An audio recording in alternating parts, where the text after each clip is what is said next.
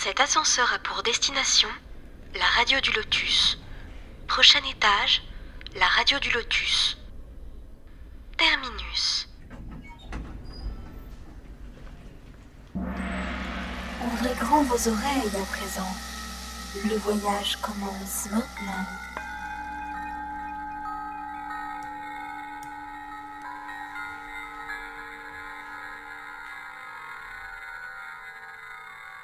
En direct sur la radio du Lotus, nous sommes le mardi 23 mai, 21h, comme chaque mardi, notre émission d'études spirites. Et je suis bien entourée puisque je suis avec Mickaël. Bonsoir Mickaël.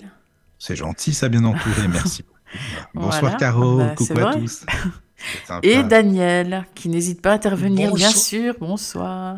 Bonsoir. Caro, c'est vrai qu'on est toujours bien, bien entouré avec Caro, Mika, Charles, c'est voilà, C'est sympa. bonne table, ouais. Alors avant de débuter le thème, j'avais justement envie de lire les premières lignes du livre dont nous allons parler ce soir. Alors ces premières lignes disent ⁇ Nous vivons, nous pensons, nous agissons, voilà qui est positif, nous mourrons, ce n'est pas moins certain, mais en quittant la Terre, où allons-nous? Que devenons-nous? Serons-nous mieux ou plus mal? Serons-nous ou ne serons-nous pas? Être ou ne pas être, telle est la- l'alternative. C'est pour toujours ou pour jamais, c'est tout ou rien, ou nous vivrons éternellement, ou tout sera fini sans retour. Cela vaut bien la peine d'y penser. Eh bien, il s'agit des premières lignes du livre d'Alan Kardec, Le ciel et l'enfer. Et pour nous expliquer au mieux tout cela, notre invité Charles Kempf. Bonsoir. Bonsoir Caroline, Bonsoir. Bonsoir, Michael, bonsoir Daniel, bonsoir à tous. Bonsoir. bienvenue. Merci beaucoup pour votre invitation, pour cette opportunité ben, de, de parler un peu de ce livre qui est relativement peu connu. hein, c'est le moins connu, je dirais, des livres de Kardec. Et pourtant, euh, c'est un des meilleurs. Ah, c'est vrai, je suis d'accord. Mm. Oui, oui. Alors, euh, avant de, de débuter donc euh, le sujet principal, on a reçu des questions d'auditeurs, donc euh, on peut commencer par là si vous êtes prêts. Mais Voilà. oui, oui, s'il y a le chat, si vous voulez venir aussi. Il y a le hein. chat et euh, ben, il y a déjà euh, du monde, je pense. Ah, il y a déjà du monde, J'ai ah. pas Ah, les yeux c'est bien, partout là, mais Mais Oui, Carole a donc, les yeux partout. il y a Arnaud et il y a Sophie Univers. Voilà. Eh bien, bonsoir les amis, ça fait plaisir. Bonsoir. N'hésitez pas Oui. à poser vos questions. N'hésitez pas à rejoindre le, le chat, donc euh, tlk.io slash radio du lotus, voilà, pour poser vos questions en direct. Et nous retrouver aussi sur le site www.laradiodulotus.fr. Voilà, voilà. Euh. Donc, alors, euh, donc il y a la première question de Maëva. Donc, euh, bonsoir à tous. J'ai écouté l'émission sur les manifestations. Dans le livre d'Alan Kardec, il parle d'esprit globule. Pouvez-vous expliquer en quoi ça consiste? Merci beaucoup. Ah, les esprits globules. Donc, euh, on revient donc au livre des médiums. C'était la semaine Euh, dernière. Ouais, ouais, ouais, ouais. Un petit moment. Je pense que je. Alors, c'est pas un terme qu'on emploie couramment euh, euh, dans le, dans, dans, je dirais, entre spirites. hein. Mais effectivement, oui, voilà, manifestation visuelle, chapitre 6, il, il a un chapitre sur ces esprits globules. Et ces esprits globules, alors, attendez que je regarde. Donc c'est l'item numéro euh, 108 euh, à 110 hein, de, de, ce chat, du, livre des médiums, quoi. Mais ce qui dit, ce qui, quand il parle de l'esprit globule, en fait, c'est euh, d'après, enfin, pour, le dire de façon simple, hein, c'est un, phénomène optique, hein, une, illusion d'optique qui fait penser, euh, qui a fait penser à certaines personnes qui, subissaient ce phénomène, euh, qui voyaient des esprits qu'ils appelaient les esprits globules. Voilà. Mais euh, d'après ce que dit Kardec, voilà, c'est les, les, les théories.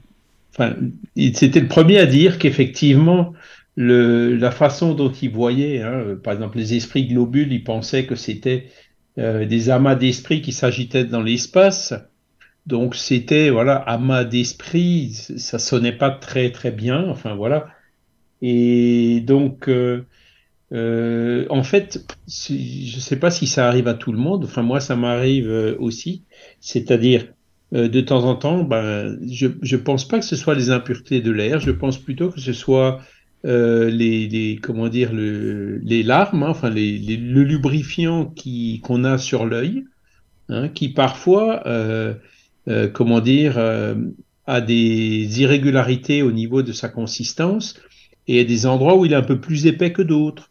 Oui, Et quand on regarde, euh, ben, on, on- voit euh, effectivement des, des, des formations qui ont des formes de boules comme donc ça, ça, ça, dé- ça déforme la, la, la vision dans cette déforment zone. la vision localement et puis qui, qui, qui, à la même, à la limite, qui glissent aussi un peu sur. euh, quand on regarde euh, droit devant nous, ben, on voit ce, ce euh, comment dire, cette formation qui, Mm. qui, qui passe sur le champ de vision de, du haut vers le bas, qui descend quoi, un peu. euh, Oui, tout à fait. comme, un Pour, liquide pour moi, qui c'est cohérent. le bas. hein. Voilà.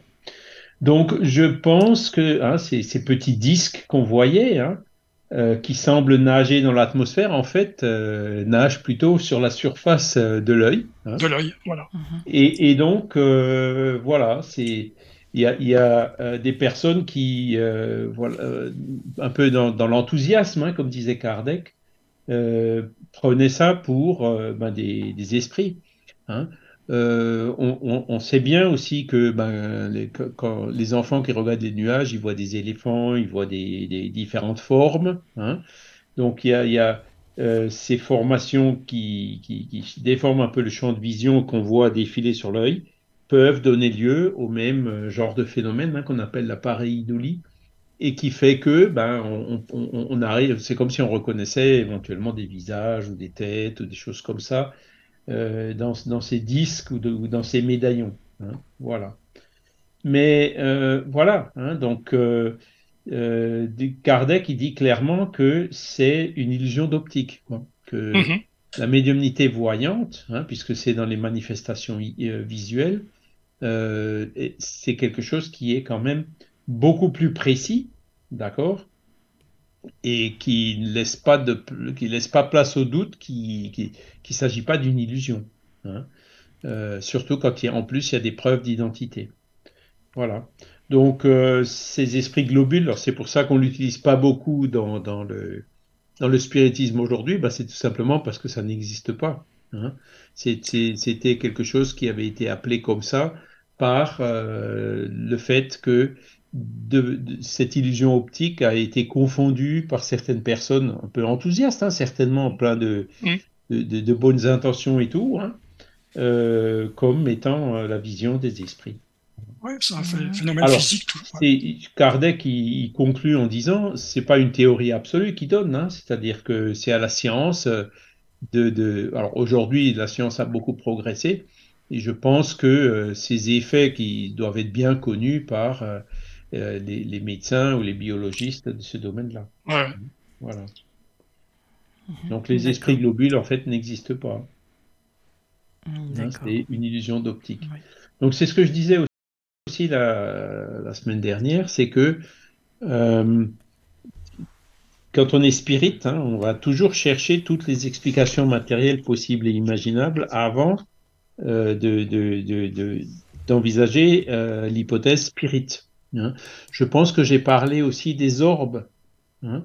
Les orbes, c'est ces fameuses boules de lumière Oui, qui apparaissent euh, sur des Oui, c'est ça. photographies. oui, oui, on en a On en avait parlé, je me souviens, oui, c'est vrai. Voilà, Oui, oui. Et, et plus particulièrement euh, dans les photographies qu'on fait aujourd'hui avec des appareils digitaux. Hein. Et donc là, moi j'ai un, ami qui, qui est décédé depuis, mais qui était, euh, euh, comment dire, ingénieur en optique, hein, donc euh, vraiment très spécialisé dans le domaine, et qui, qui me disait que, euh, ben, la- la- comment dire, ils ont trouvé la théorie qui, qui explique la l'apparition de ces boules sur des photos. hein, et pareil, c'est toujours lié à un milieu poussiéreux. Et un jour, j'ai fait l'expérience moi-même. hein, j'étais, je pense que je l'ai déjà dit la semaine dernière ou la semaine Oui, d'avant. J'étais dans une centrale électrique qui était en, en- en démolition. hein, donc, on avait des masques parce que c'était un endroit très poussiéreux.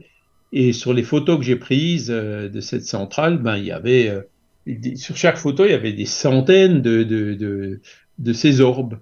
hein. donc, euh, il y a eu, là, j'ai pu voir le lien direct entre le lieu très poussiéreux, hein, avec intérieur très poussiéreux, hein, pas la lumière comme ça du soleil, et donc l'apparition de ces globules, de ces boules, de ces orbes, pardon. Alors des fois c'est impressionnant, vous avez une photo un jour d'une personne qui, qui, mettait la main comme ça euh, à plat, euh, la paume orientée vers le haut pour expliquer quelque chose. Et dans, la, dans une photo qui a été prise, ben, exactement sur sa main, il y avait euh, une de ces orbes, hein, un de ces orbes. c'est sûr que des fois, ben, voilà, les choses font que ça peut effectivement donner assez rapidement, comment dire, le, le euh, l'hypothèse qu'il pourrait s'agir euh, d'un phénomène euh, paranormal, hein, spirituel, alors qu'en fait, non. Hein, c'est un phénomène d'illusion d'optique, même si, comment dire, les esprits peuvent intervenir sur la matière, peuvent créer des, effets lumineux. donc, ce sont des choses qui ont déjà été observées, mais ceux-là, a priori, ne sont pas. Ont, il y a une explication physique et optique tout à fait pertinente. Voilà. Donc si c'est un esprit, ben, il vaudrait mieux qu'il cherche à produire un phénomène qui n'a pas de, d'explication physique, ou du moins pas, ou alors pas encore. Hein. donc, euh, parce que à partir du moment où il y a une explication physique, évidemment, euh, les, incrédules vont tous s'engouffrer dans cette explication et avoir aussi, eux, de leur côté, l'extrême inverse, hein, euh, tendance à généraliser que, que tout s'explique par cet effet physique, alors que c'est loin d'être le cas. Ouais. Hein, donc la crédulité euh, précipitée, c'est pas bon, et puis l'incrédulité systématique, c'est pas bon non plus. Il faut toujours être neutre et objectif, analyser, et puis euh, tirer les conclusions, euh, voilà, même à, la limite des fois en mettant des probabilités. On peut pas toujours répondre par oui ou par non, si c'était un esprit ah ou pas. On dit eh ben, probablement oui ou probablement non. Voilà faut rester humble quand on observe euh, les phénomènes de la nature, puisque la nature n'a pas fini de nous surprendre. C'est sûr. Tant mieux. Oui, c'est vrai. Donc, oui, tant mieux. Mais comme tu, vois, dis, c'est bien. Euh, qu'est-ce qui a demandé? C'est Maëva, c'est ça? Euh, Je ne sais plus. Euh, Maëva.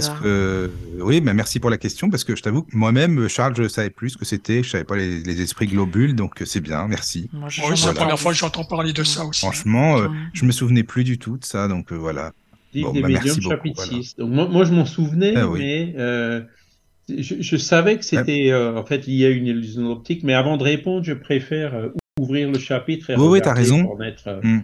100% sûr. Oui, oui. oui. D'accord. Bon, bah merci beaucoup alors. merci. Alors, deuxième question, de, une question de François. Alors, il dit Un très bon ami à moi est mort dans un accident il y a un peu moins de 10 ans. J'ai essayé il y a un peu plus d'un an de faire un contact avec lui via une médium. Malheureusement, elle ne l'a pas trouvé, ce qui ne m'étonne guère. En effet, il était hermétique à toute question spirituelle, et de plus, le caractère violent et inattendu de sa disparition n'a pas dû aider. J'ai essayé de communiquer avec sa famille, en l'occurrence sa mère et sa sœur qui le pleurent encore aujourd'hui, tous les jours. J'ai essayé de les aider comme je pouvais pour les apaiser, mais rien n'est entendable. Il y a trop de colère et d'injustice. La médium m'a dit qu'il était très certainement coincé entre le fait qu'il soit très certainement toujours sidéré et surtout qu'il soit pleuré continuellement depuis son départ. Est-ce qu'à mon niveau, je peux faire quelque chose pour l'aider à s'élever? Alors, euh, c'est une très bonne analyse, hein, en fait, euh, qui est faite euh, de la situation dans la question. Effectivement, si c'était quelqu'un d'hermétique à tout ce qui était spirituel, ben, forcément le trouble est plus long. Ensuite, euh, mort subitement par accident, euh, pareil, hein, c'est surpris euh, en plein dans la force de la vie et tout. tout ça, ce sont des circonstances qui, qui, rallongent le trouble et le fait aussi que effectivement, si sa famille le pleure avec de la révolte et tout, ben, en fait, c'est comme s'il l'attachait un peu quelque part, qu'il ne le laissait pas euh, s'élever ou se libérer. Donc l'analyse, elle est tout à fait pertinente, effectivement. Il y a au moins ces trois facteurs qui font que euh, il est peut-être encore dans le trouble et en étant dans cette situation-là, ben, il pourra difficilement se communiquer hein, par, euh, par l'intermédiaire d'un médium ou d'une médium. Donc ce que François peut faire pour l'aider, ben, ce sont des prières pour lui, hein, c'est-à-dire euh, les prières, euh, bon, il peut en trouver évidemment des modèles dans, dans, le dernier chapitre de l'Évangile selon le spiritisme, hein, le fameux recueil de prières. Prières pour les personnes que l'on a affectionnées, qui, sont dans, l'au-delà, ou euh, voilà. Mais surtout, il peut, voilà, en plus de la prière, hein, lui parler, lui parler comme s'il lui parlait de son vivant, lui expliquer les choses hein, en disant que euh, voilà, la vie est éternelle, euh, il y, a eu un, il y a eu un accident, la mort n'existe pas, euh, pour petit à petit l'amener à comprendre sa situation. Hein. Donc ça, c'est une chose qu'il peut faire. La deuxième chose qu'il peut faire, mais bon, apparemment, ça paraît quand même assez difficile au niveau de la famille, ben, c'est là aussi essayer de, de leur faire comprendre que, que, que voilà, que lui, ben, il est dans l'au-delà et puis que euh, pour eux, la vie continue et que c'est pas bon de rester comme ça dans des chagrins, des deuils, ou, surtout pas dans la révolte, quoi. Hein. il faut qu'ils, il faut s'il peut, s'il pouvait euh, leur, leur dire de, euh, comment dire, voilà, leur inspirer un peu de résignation, hein, en disant ben voilà, c'était son heure, il est parti. mais pour eux, la vie continue et puis il faut pas qu'ils s'enferment euh, dans, un passé qui ne revient, enfin voilà, qui ne reviendra plus dans cette vie, en tout cas. Hein. Voilà, donc euh, ce sont les deux choses euh, qu'il pourrait faire. Mais surtout, lui parler directement avec son ami, hein, mais aussi avec la famille, parce que la famille qui pleure, c'est difficile pour que les esprits puissent se libérer. Voilà. Ben, merci. Alors, il y, a une... Ah oui. il y a une question sur le chat d'Arnaud. Oui. Bonsoir Arnaud. Euh, pourquoi, quand on parle de vie antérieure, on entend parler que de vie terrestre? Est-ce qu'on peut avoir accès à d'autres planètes sous forme de régression? Alors, si on a eu des vies sur d'autres planètes, oui, on peut effectivement euh, avoir accès à euh, la mémoire de ces vies sur d'autres planètes, hein, qui peuvent être équivalente à la Terre, ou voire même euh, un peu moins évoluée que la Terre, euh, ou, alors euh, peut-être aussi un peu plus évoluée que la Terre. Hein, si on est venu sur la Terre, par exemple, sous, forme de mission pour aider quelqu'un, un proche qui, est encore ici, qu'on veut aider justement à pouvoir faire aussi le voyage vers un monde meilleur. Donc on peut effectivement avoir accès à d'autres, à des vies sur d'autres planètes. Mais c'est toujours un peu plus difficile parce que voilà, si les conditions ne sont pas les mêmes, euh, le vocabulaire ne sera peut-être pas le même non plus, ce ne sera pas toujours très facile à décrire. Hein. Euh, mais alors, je vous ai, il me semble que je vous avais donné la référence euh, la, dernière fois. Attendez, je vais le retrouver. Un livre qui s'appelle Des Indes à la planète Mars. Ah, mais oui, tu as raison, tu nous en avais parlé, mais je sais mm. plus par contre ce que c'est, je sais plus la référence. Bon, on pourra la retrouver normalement dans l'émission, hein, je pense. Mais... La trouver. Mais oui, oui. Euh, alors voilà, c'est de Théodore Flournoy, hein, euh, qui, euh, comment dire, était, faisait partie de la Société d'études psychiques de Genève, hein, qui a écrit ce livre. Alors, je ne sais plus quand c'était, au début du XXe siècle. Hein, et donc, euh, le titre complet, c'est Des Indes à la planète Mars, étude sur un cas de somnambulisme avec glossolalie. Donc, glossolalie, c'est euh, quand on parle une langue qu'on ne connaît pas. Ah oui, c'est vrai. C'est xénoglossie ou glossolalie. Hein, voilà. Et donc, euh, ben voilà, ça c'est une des difficultés quand on parle d'une autre planète, c'est que voilà, si la mémoire revient euh, comment dire, euh, sous forme de la langue qu'on avait sur cette planète, on n'arrivera pas euh, à l'exprimer avec notre langage terrestre ici. Voilà. Alors, oui, je me souviens maintenant, je t'avais. Voilà, ce, livre de Théodore Flournoy. Personnellement, je ne l'ai pas encore lu, hmm. mais il, est, il est souvent cité. C'est un livre assez fameux et connu sur, ce, sur ce sujet.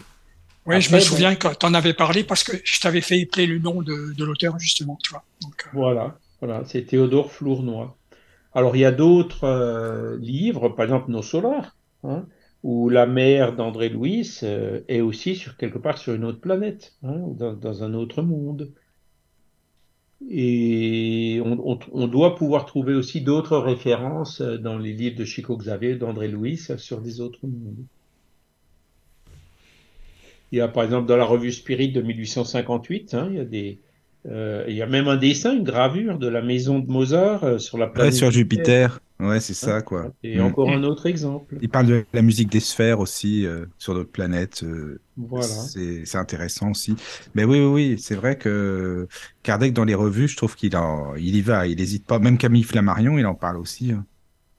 Camille Flammarion, alors lui, il a écrit le livre La pluralité des mondes habités. Des mondes habités, oui, voilà. Euh, où, il a étudié les conditions d'habitabilité des différentes mm. planètes qu'il connaissait à l'époque, hein, celles du système solaire. Oui. Hein, ou notamment les conditions de température, euh, la masse aussi de la planète, hein, qui joue sur, euh, comment dire, l'attraction qu'elle exerce sur nous. Hein. C'est ça. On sait très bien que, ben, on l'a vu, hein, les astronautes, quand ils allaient sur la Lune, euh, ils sautillaient comme des oiseaux, quoi. Hein Parce qu'ils étaient euh, dix fois plus légers que sur la Terre, quoi. Alors que sur Jupiter, on est plutôt dix fois plus lourd, quoi. On ne tient pas debout. Donc, euh, Flammarion a beaucoup étudié ce genre de, de, questions hein, sur la situation des vies sur les autres planètes. Maintenant, des esprits qui viennent parler de, de, comment est la vie sur d'autres planètes, c'est vrai que ça, on en trouve dans la revue Spirit. Mais là, la question, c'était sur les régressions. Hein. Donc, euh, le somnambulisme euh, de Théodore Flournoy, c'est donc la somnambule qui se rappelle d'une vie passée sur la planète, enfin sur une autre planète, qu'elle appelait la planète Mars. Alors, après, il faut voir est-ce que c'était vraiment la planète Mars ou est-ce qu'elle a euh, donné ce nom comme ça, hein, parce qu'aujourd'hui, on sait très bien que sur la planète Mars, euh, en tout cas, on n'a pas encore, les robots qu'on a envoyés là-bas n'ont pas encore détecté de vie semblable à celle qu'on a sur la Terre. Hein. Mhm. À moins que, bon, maintenant ils sont de plus en plus sûrs qu'il y avait de l'eau sur Mars à la surface hein, et que cette eau existe peut-être encore dans le sous-sol. Hein. donc il y a peut-être encore des, certaines formes de vie sur Mars, euh, euh, mais sous le sol, quoi. Donc voilà où en est la science, à ma connaissance, aujourd'hui, mais ça progresse tous les jours. Voilà. D'accord. D'accord. Alors, oui. Il y a d'autres questions. Alors, il y a une question d'Elisabeth par mail. Euh, bonsoir à tous. Alors, mon fils s'est suicidé il y a un an aujourd'hui. Le, médecin qui est venu constater son décès m'a dit il y a quelques jours qu'elle l'avait vu, mon fils, en rêve, peu après son décès. Il lui est apparu vivant, habillé et assis. Il l'a regardé sans parler. Elle est allée constater récemment un autre décès par suicide aussi d'un jeune homme. Peu de temps après, le jeune homme lui est apparu en rêve, la regardant sans parler. Il était aussi habillé et assis. Quelle peut bien être là ou les significations de ces apparitions en rêve Merci pour votre réponse et vos émissions. Ben merci. Alors, une des, une des interprétations, c'est déjà que euh, la vie continue. Hein elle l'a peut-être vu, elle les a peut-être vus réellement, hein, ces jeunes, l'esprit de ces jeunes personnes. Et donc, euh, c'est le premier signe, c'est celui-là. Hein, la, vie ne s'arrête pas, parce que euh, les personnes qui se suicident, euh, ben, en général, elles ont une, grande souffrance, quoi, et puis elles veulent en finir avec cette souffrance, en, en, pensant que elles veulent pas forcément finir avec leur vie, elles veulent finir avec la souffrance mais euh, elles sont pas non plus spiritualistes, donc elles se retrouvent forcément de l'autre côté dans une situation un peu de euh, la regarder sans parler, ben voilà, c'est que ils, sont encore dans le trouble et ils sont difficilement aussi capables de, de s'exprimer ou, ou, aussi de se communiquer. Donc euh, pour euh, ces esprits-là, ce qu'il faut faire, ben c'est pareil. Là, c'est essayer de les aider au maximum en faisant des prières pour eux parce que, comment dire, la difficulté du suicide, c'est que, hein, c'est pourquoi le suicide n'est pas une bonne porte de sortie, c'est parce que euh, l'esprit se retrouve euh, avec euh, du fluide vital qui n'était pas épuisé, hein, puisque il a mis fin à ses jours avant le terme prévu, et donc il y avait encore un peu de carburant, hein, le fameux fluide vital. Et donc le fait qu'il y ait du fluide vital en cas de suicide, le dégagement c'est d'ailleurs euh, un, sujet qui est traité dans le livre Le ciel et l'enfer, hein. dans, la deuxième partie, il y a des communications de suicidés. Ils mmh. sont tous unanimes à dire que c'est dur parce que ils pensent en finir avec la souffrance en se suicidant, mais en fait, ils se rendent compte que la souffrance continue et parfois même dans des conditions un peu plus difficiles. Voilà. Donc il faut avoir des pensées pour ces personnes, il faut prier pour elles, faire tout ce qu'on peut pour, pour essayer de, de leur apporter un peu de lumière, pour essayer de les soulager un petit peu. Voilà. Après, tout dépend aussi des circonstances du suicide, quoi. Si c'était un suicide froid et prémédité, euh, ou si c'était un suicide euh, sur un coup de tête ou un coup de folie, ou euh, voilà. Donc c'est le degré de, de, comment dire de responsabilité n'est pas le même, quoi. Et les conséquences, pareil, sont, sont de différents degrés. Mais bon, voilà, c'est c'est pas une c'est pas la bonne porte de sortie de suicide et c'est toujours un peu compliqué pour les esprits c'est sûr. Euh, il y a une question sur le chat d'Arnaud. Alors, euh, puisque, puisque notre âme est éternelle, on garde la même. Comment expliquez-vous que nous soyons de plus en plus nombreux sur Terre alors? Ah, c'est une question que qu'on a déjà vue, hein, ça. Hmm. Ben, il y a euh, plusieurs explications hein, à l'augmentation de la population terrestre c'est une, la première explication, c'est euh, si la durée moyenne entre la désincarnation et la réincarnation diminue, forcément la population sur la Terre augmente. D'accord?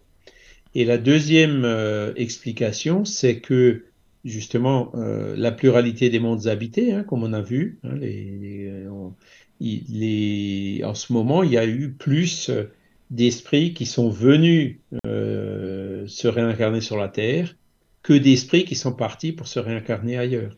Et donc le fait qu'il y ait plus d'esprits qui viennent d'ailleurs se réincarner sur la Terre oh, explique bien sûr aussi l'augmentation de la population.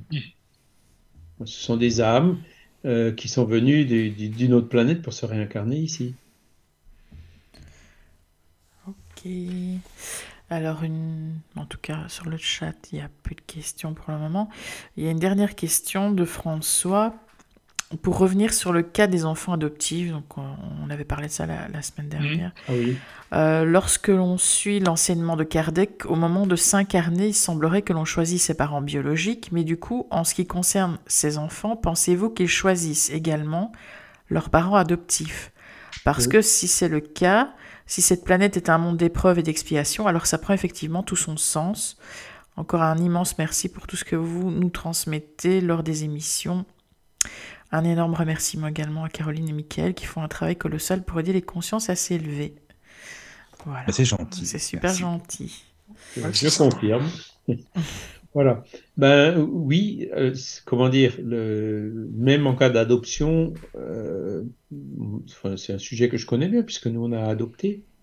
Ben, on se rend compte que l'enfant qui nous est confié, la manière dont euh, comment ça s'appelle déjà? Le conseil de famille se réunit pour, quand il y a un enfant de disponible, pour choisir les parents adoptifs. Ben, en fait, c'est pas par hasard, quoi. C'est l'enfant qui arrive chez nous par adoption. C'est parce que c'est lui qui devait arriver chez nous. Hein. Ce genre de choses sont programmées avant, de, avant, avant que le que l'esprit et même des parents hein, ne se réincarnent. Voilà.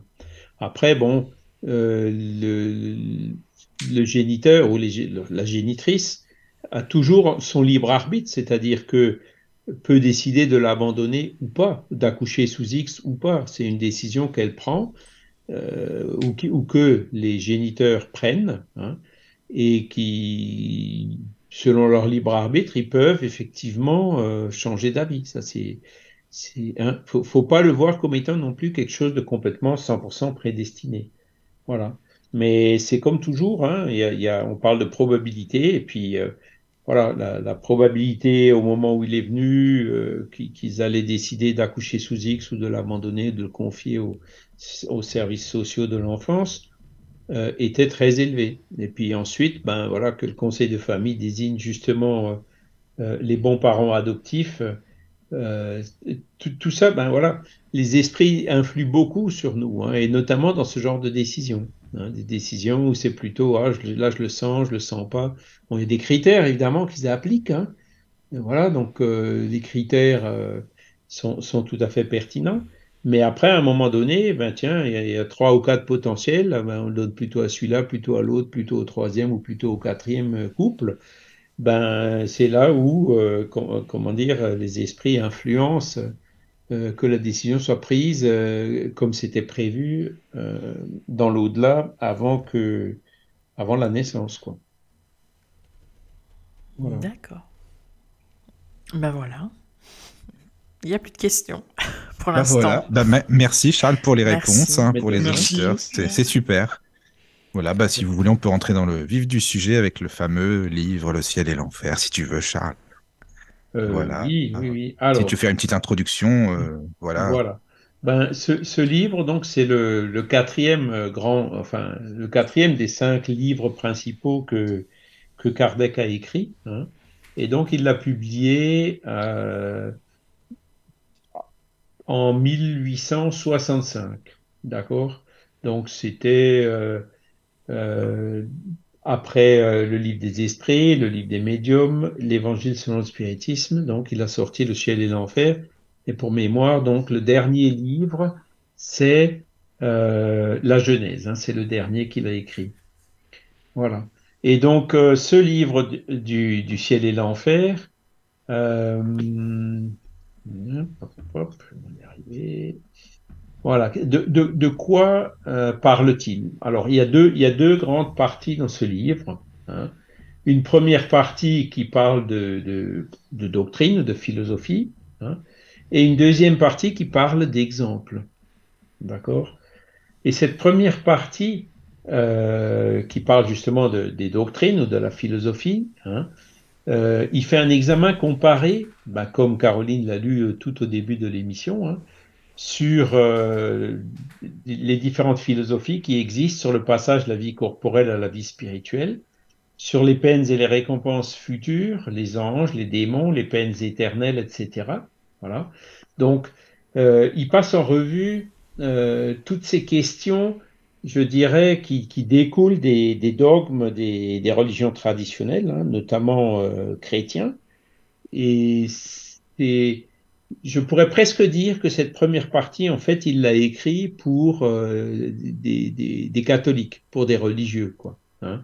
Et moi, ça m'a beaucoup aidé parce que pourquoi? Parce que ben j'ai été éduqué catholique aussi, hein, donc euh, toutes ces questions de ciel, d'enfer, du purgatoire, euh, les anges, les démons, les peines éternelles ou la béatitude éternelle à la droite de Dieu, ce sont des choses qui, qui m'ont toujours troublé parce que je les comprenais pas, je voyais pas où était la logique, comment est-ce qu'on peut, pour, parce qu'on a fait une erreur, être condamné éternellement au feu de l'enfer, etc. Pourquoi est-ce que c'est aussi binaire, aussi radical? Qu'est-ce que c'est que ce jugement dernier, etc. Eh ben, le, le fait d'avoir lu cette première partie du, du ciel et l'enfer, c'était un peu comme un reformatage du disque dur hein, dans, dans le cerveau. Hein pour voir ben, qu'est-ce qui fait sens, qu'est-ce qui fait pas sens. Ça m'a énormément aidé sur, euh, sur, sur ce plan-là. Et en fait, c'est ça. Hein, euh, Kardec a, a, écrit cette première partie essentiellement pour des religieux. Ça s'adresse vraiment à des religieux, à des jésuites, euh, voilà, à des, à des catholiques, à des protestants, à des orthodoxes. Donc, euh, mais le, disons, son raisonnement, il est vraiment très très fort et très très puissant en disant, mais il montre vraiment où sont les incohérences dans ces, dans ces, dans ces dogmes. Hein. Euh, celui que je viens de citer, c'est-à-dire comment est-ce qu'un Dieu qui est infiniment juste, il peut condamner quelqu'un parce qu'il a fait une erreur euh, à, rester éternellement en enfer. Hein. Comment est-ce que Dieu, qui est soi-disant parfait, créer des êtres qui sont privilégiés, hein, par exemple les anges, hein, qui sont créés parfaits, et d'un autre côté, il crée des humains comme nous euh, qui, qui, sont pleins, qui ne sont pas parfaits, ou du moins qui, selon, selon le, le péché originel, hein, qui est une autre histoire euh, qu'on nous raconte, hein, uniquement parce que euh, Adam et Ève, ils ont mangé une pomme d'un pommier qu'il fallait pas, euh, ben aujourd'hui, on est encore en train de payer pour ça. Hein. Est-ce que tout ça, c'est en en, cohérence, en harmonie avec la notion d'un Dieu infiniment juste Bien sûr que non. Hein. Et Euh, après, non seulement il crée des, êtres qui sont parfaits comme des anges, mais il y en a un qui tourne mal, hein, qui est déchu et qui devient le diable. Donc il a toutes les puissances d'un ange, mais il utilise toutes ses puissances euh, pour faire exclusivement le mal. Donc ça voudrait dire que Dieu l'a pas créé, il n'était pas si parfait que ça, et donc qu'il y a eu quelque part une imperfection dans cette création divine. Donc tout ça, ce sont des questions qu'on peut se poser où on voit clairement qu'il y, a un problème de logique. Hein. on ne retrouve pas cette cohérence euh, dans, les dogmes et dans les enseignements des églises traditionnelles. Alors que si on compare par rapport à la philosophie spirit, hein, euh, donc euh, rien que déjà dans le livre des esprits et tous ceux qui ont suivi, eh ben c'est l'inverse. Hein, euh, si quelqu'un, euh, un des auditeurs, ou voilà, trouve quelque chose quelque part au sein de la philosophie spirit qui n'est pas logique ou qui contient une contradiction, eh ben faites-le moi savoir parce que pour l'instant j'en ai pas trouvé. Hein. C'est ça qui, qui euh, une grande force de, de, ce qu'a fait Kardec, c'est que la philosophie spirit, elle est éminemment rationnelle et cohérente. Hein? Il n'y a pas de, a pas de problème de raisonnement philosophique, il n'y a pas des choses qui se contredisent, comme on vient de le voir à l'instant euh, dans le dogme, euh, comme c'est le cas dans les dogmes euh, des églises traditionnelles. Donc ce premier chapitre, c'est essentiellement pour ça, hein, c'est de, de faire le tri dans toutes ces notions, qu'est-ce qui fait sens, qu'est-ce qui fait pas sens, hein, comment interpréter toutes ces choses? Et, et, faire le lien avec la philosophie spirituelle. La deuxième partie du livre, eh ben, ce sont des exemples. Donc il y a un premier chapitre qui parle du passage, c'est-à-dire euh, qu'est-ce qui se passe euh, au moment de la mort. Donc c'est là où notamment ben, la question qu'on a répondu tout à l'heure au niveau de l'accident de la personne qui était euh, mhm. complètement fermée aux questions spirituelles. Hein. Donc ce chapitre-là explique bien justement quelles sont les circonstances qui font que ben, le, trouble ou la difficulté au moment de mourir euh, est plus ou moins grande ou plus ou moins longue. D'accord? Et ensuite, euh, eh ben, il y a toute une série de chapitres, hein, les chapitres 2 au chapitre 8, euh, dont on vient de parler avec Daniel un petit peu avant l'émission, qui donnent des exemples de la situation réelle des âmes pendant et après la mort. D'accord? Donc ce sont les âmes elles-mêmes qui viennent dire voilà ce qui s'est passé pendant et après ma mort, en fonction de, euh, ben voilà ce que j'étais de mon vivant. Et donc, euh, c'est là où on arrive à faire le lien entre euh, ce que fait, ce qu'on peut faire de notre vivant et ce qui peut en résulter le jour où on passera de l'autre côté. Donc, le chapitre 2, c'est sur les esprits heureux, hein, donc des esprits qui parfois étaient des gens très très humble, très très modeste, hein, sans intelligence, sans rien, mais qui, en arrivant de l'autre côté, bon, qui avait une grande bonté déjà sur la terre, en arrivant de l'autre côté, donc se retrouve euh, dans des situations euh, euh, très favorables au niveau de l'esprit. Hein. Après, ben il y a les esprits dans une condition moyenne, un peu les entre deux, hein, comme, comme je dirais, c'est le, gros du lot. Hein. Après, ben vous il y a des esprits souffrants, donc des esprits qui euh, se trouvent dans de grandes difficultés euh, après leur mort. Et donc euh, là aussi, il y a toute l'analyse qui est faite sur chaque exemple. Qu'est-ce qui a fait qu'ils se sont retrouvés dans ce genre de situation hein? Qu'est-ce qu'ils ont fait de mal ou, de faux de leur vivant pour, pour, pour occasionner ça? Après, il y a un chapitre spécifique rien que sur les suicidés, hein, le chapitre 5. Hein, oui. Toutes les, alors il y en a 1, 2, 3, 4, 5, 6, il y en a 9 hein, des communications tous les neuf sont unanimes à dire que euh, voilà, le suicide, ça, ils pensaient se libérer de problèmes et en fait, ça leur a créé encore plus. Voilà. Après, ben, il y a d'autres, les autres chapitres des trois derniers. Ben, il y en a un, c'est des criminels repentants. Hein. Euh, le chapitre 7, ben, c'est des esprits endurcis, hein, des esprits qui, voilà, qui étaient mauvais sur la terre et qui veulent rien entendre une fois arrivés de l'autre côté. Et puis voilà, bon, bah, ça peut durer un certain, un certain temps. Euh, et donc, vous avez le dernier chapitre, chapitre 8, qui parle des expiations terrestres, c'est-à-dire des, esprits qui étaient dans des situations très compliquées euh, sur la Terre, hein, donc soit avec des handicaps mentaux, physiques, soit très pauvres, mendiants ou autres, domestiques, dans des situations sociales compliquées. Délicates, oui. Pardon? Délicates, oui. Délicates, voilà. Et qui pourtant, pour, pour, la plupart d'entre eux qui se communiquent, ont, sont venus expliquer pourquoi ils ont choisi une vie comme ça, euh, comment est-ce qu'ils l'ont vécu de leur vivant et euh, comment est-ce que ça, les a aidés justement euh, une fois qu'ils sont revenus de l'autre côté, donc à se, à se défaire. voilà, c'est l'expiation hein, du karma, enfin de, de toute cette charge d'erreurs qu'ils ont pu faire dans les vies antérieures euh, et comment une existence dans des conditions délicates leur a été profitable pour euh, changer, pour évoluer, pour devenir meilleur. C'est cette partie-là qui m'a beaucoup intéressé justement.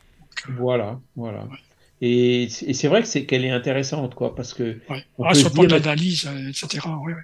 Voilà, pourquoi, pourquoi est-ce qu'on peut choisir des existences en tant que mendiant, que, que handicapé mental ou autre hein? Eh ben, euh, c'est les esprits eux-mêmes qui viennent d'expliquer et, montrer en quoi euh, le fait d'avoir eu cette existence euh, les a aidés à se corriger de, certains défauts lourds qu'ils avaient ou à expier des erreurs lourdes qu'ils ont commises ou voire même à, réparer les torts qu'ils ont pu occasionner à d'autres. Et donc ça, montre bien le processus de, de l'évolution. Alors c'est vrai que ce mot expiation, il est un peu, un peu lourd, hein, mais je répète euh, la définition du mot hein, que j'avais déjà répété dans une émission antérieure, c'est euh, l'expiation, en fait, euh, elle dure le temps nécessaire pour que se produise dans notre esprit le, un changement durable pour ne pas réincider dans le même genre d'erreur. Voilà ce que c'est que l'expiation. En gros, on fait souffrir quelque chose à quelqu'un, euh, on expie en le sentant dans notre peau, jusqu'à ce qu'on dit, jusqu'à ce qu'on change dans notre mental pour dire, ben je ferai plus jamais ça. Voilà. Et à partir du moment où on a fait ce pas, l'expiation s'arrête. Est-ce qu'on pourrait lire un exemple? Tu lises un, exemple, par, par exemple le, le, cas de, comme je pense que le texte n'est pas trop trop long, euh, de du, du, non-voyant là, comme s'appelle euh, Joseph euh, Maître, tu vois L'esprit aveugle? Oui. Oui, on peut, on peut. On regarde quand même, il me semble que c'est pas si si long que ça. Ça donne un bon exemple justement sur sur l'analyse. il y en a une, deux. Euh, il y en a, trois Oui, mais tu, peux couper, à la limite, pas lire textuellement tout le texte, mais tu vois, de, je sais pas comment. Tu... Ouais, on peut accélérer un peu. Accélérer, voilà. En fait, c'est le dernier, hein, celui-là. C'est le dernier, effectivement. Le dernier cas du chapitre 8, et donc intitulé Un esprit aveugle, donc qui s'appelait effectivement Joseph Maître. Il était de la classe moyenne de la société, il jouissait d'une modeste aisance, qui le mettait à l'abri du besoin. Voilà, il avait reçu une bonne éducation. Euh, c'est ça qui est intéressant, tu vois, il était à l'abri, tu vois, euh, ça c'est important de ce qui par rapport à ce qui va suivre, tu vois. Donc du besoin matériel, quoi. C'était pas quelqu'un qui avait faim ou des choses comme ça. Et il a reçu une bonne éducation, d'accord, qui, qui, le destinait à l'industrie, donc je suis pas ingénieur ou quelque chose comme ça. Mais à 20 ans, il devint aveugle. Voilà. Et donc, il est mort euh, en 1845 euh, euh, quand il avait à peu près 50 ans. Hein. Et environ 10 ans avant sa mort, hein, donc à 20 ans, il est devenu aveugle, il est resté 30 ans aveugle, et dans ces 30 ans, les 10 dernières années, il était aussi sourd. D'accord? Donc, les rapports avec les vivants ne pouvaient avoir lieu que par le toucher, puisqu'il ne voyait plus, il n'entendait plus. Hein voilà. Euh, donc, euh, et, en plus, c'est quelqu'un qui jouissait de toutes ses facultés au début, hein, et donc euh, qui, qui, qui, devait ressentir encore plus fort cette double privation. Hein. Et donc, voilà, qu'est-ce que, donc il explique pourquoi tout ça, ça s'est passé. C'était un, gentil garçon, exemplaire, doux, bienveillant, voilà. Et en fait, il a accepté donc euh, à la fois la cécité que la surdité avec euh, résignation et euh, jamais, je, lis donc, jamais on ne l'entendit murmurer une plainte. Ses discours dénotaient une parfaite lucidité d'esprit et une intelligence peu commune. Voilà. Et donc, euh, ils l'ont évoqué euh, à la Société de Paris. Donc, 1845, il était décédé. Et donc, il a été évoqué en 1863, c'est-à-dire 18 ans après sa mort. D'accord? C'est une personne qu'il a connue, qui était dans la société, qui avait proposé justement ben, que, qu'il l'évoque pour essayer de comprendre mm. qu'est-ce qui s'est passé, pourquoi il a eu donc euh, euh, il cette double épreuve de la cécité et de la surdité. Et donc, euh, ben déjà, il vient en, parlant de façon tout à fait positive. Hein, Mes amis, je vous remercie de vous être souvenus de moi, quoique peut-être vous n'y eussiez pas songé si vous n'aviez pas espéré tirer quelques profits de ma communication. Alors, quelques profits, évidemment, c'est quelques enseignements, hein, apprentissage et le fait aussi que ce cas-là euh, soit dans le livre qu'on est encore en train de lire aujourd'hui et qui a particulièrement touché Daniel. Hein. Alors je continue, c'est pourquoi je me rends avec plaisir à votre appel, puisqu'on veut bien me le permettre, heureux de pouvoir servir à votre instruction. Puisse mon exemple ajouter aux preuves si nombreuses que des esprits vous donnent de la justice de Dieu. Voilà, donc déjà il commence en dire, s'il n'y a pas eu d'injustice, tout ce qui m'est arrivé, c'était juste. Alors il continue, vous m'avez connu aveugle et sourd, et vous vous êtes demandé ce que j'avais fait pour mériter un sort pareil. Je vais vous le dire. Sachez d'abord que c'est la seconde fois que j'ai été privé de la vue. Donc c'était pas sa première incarnation aveugle, c'était déjà la deuxième. Hein.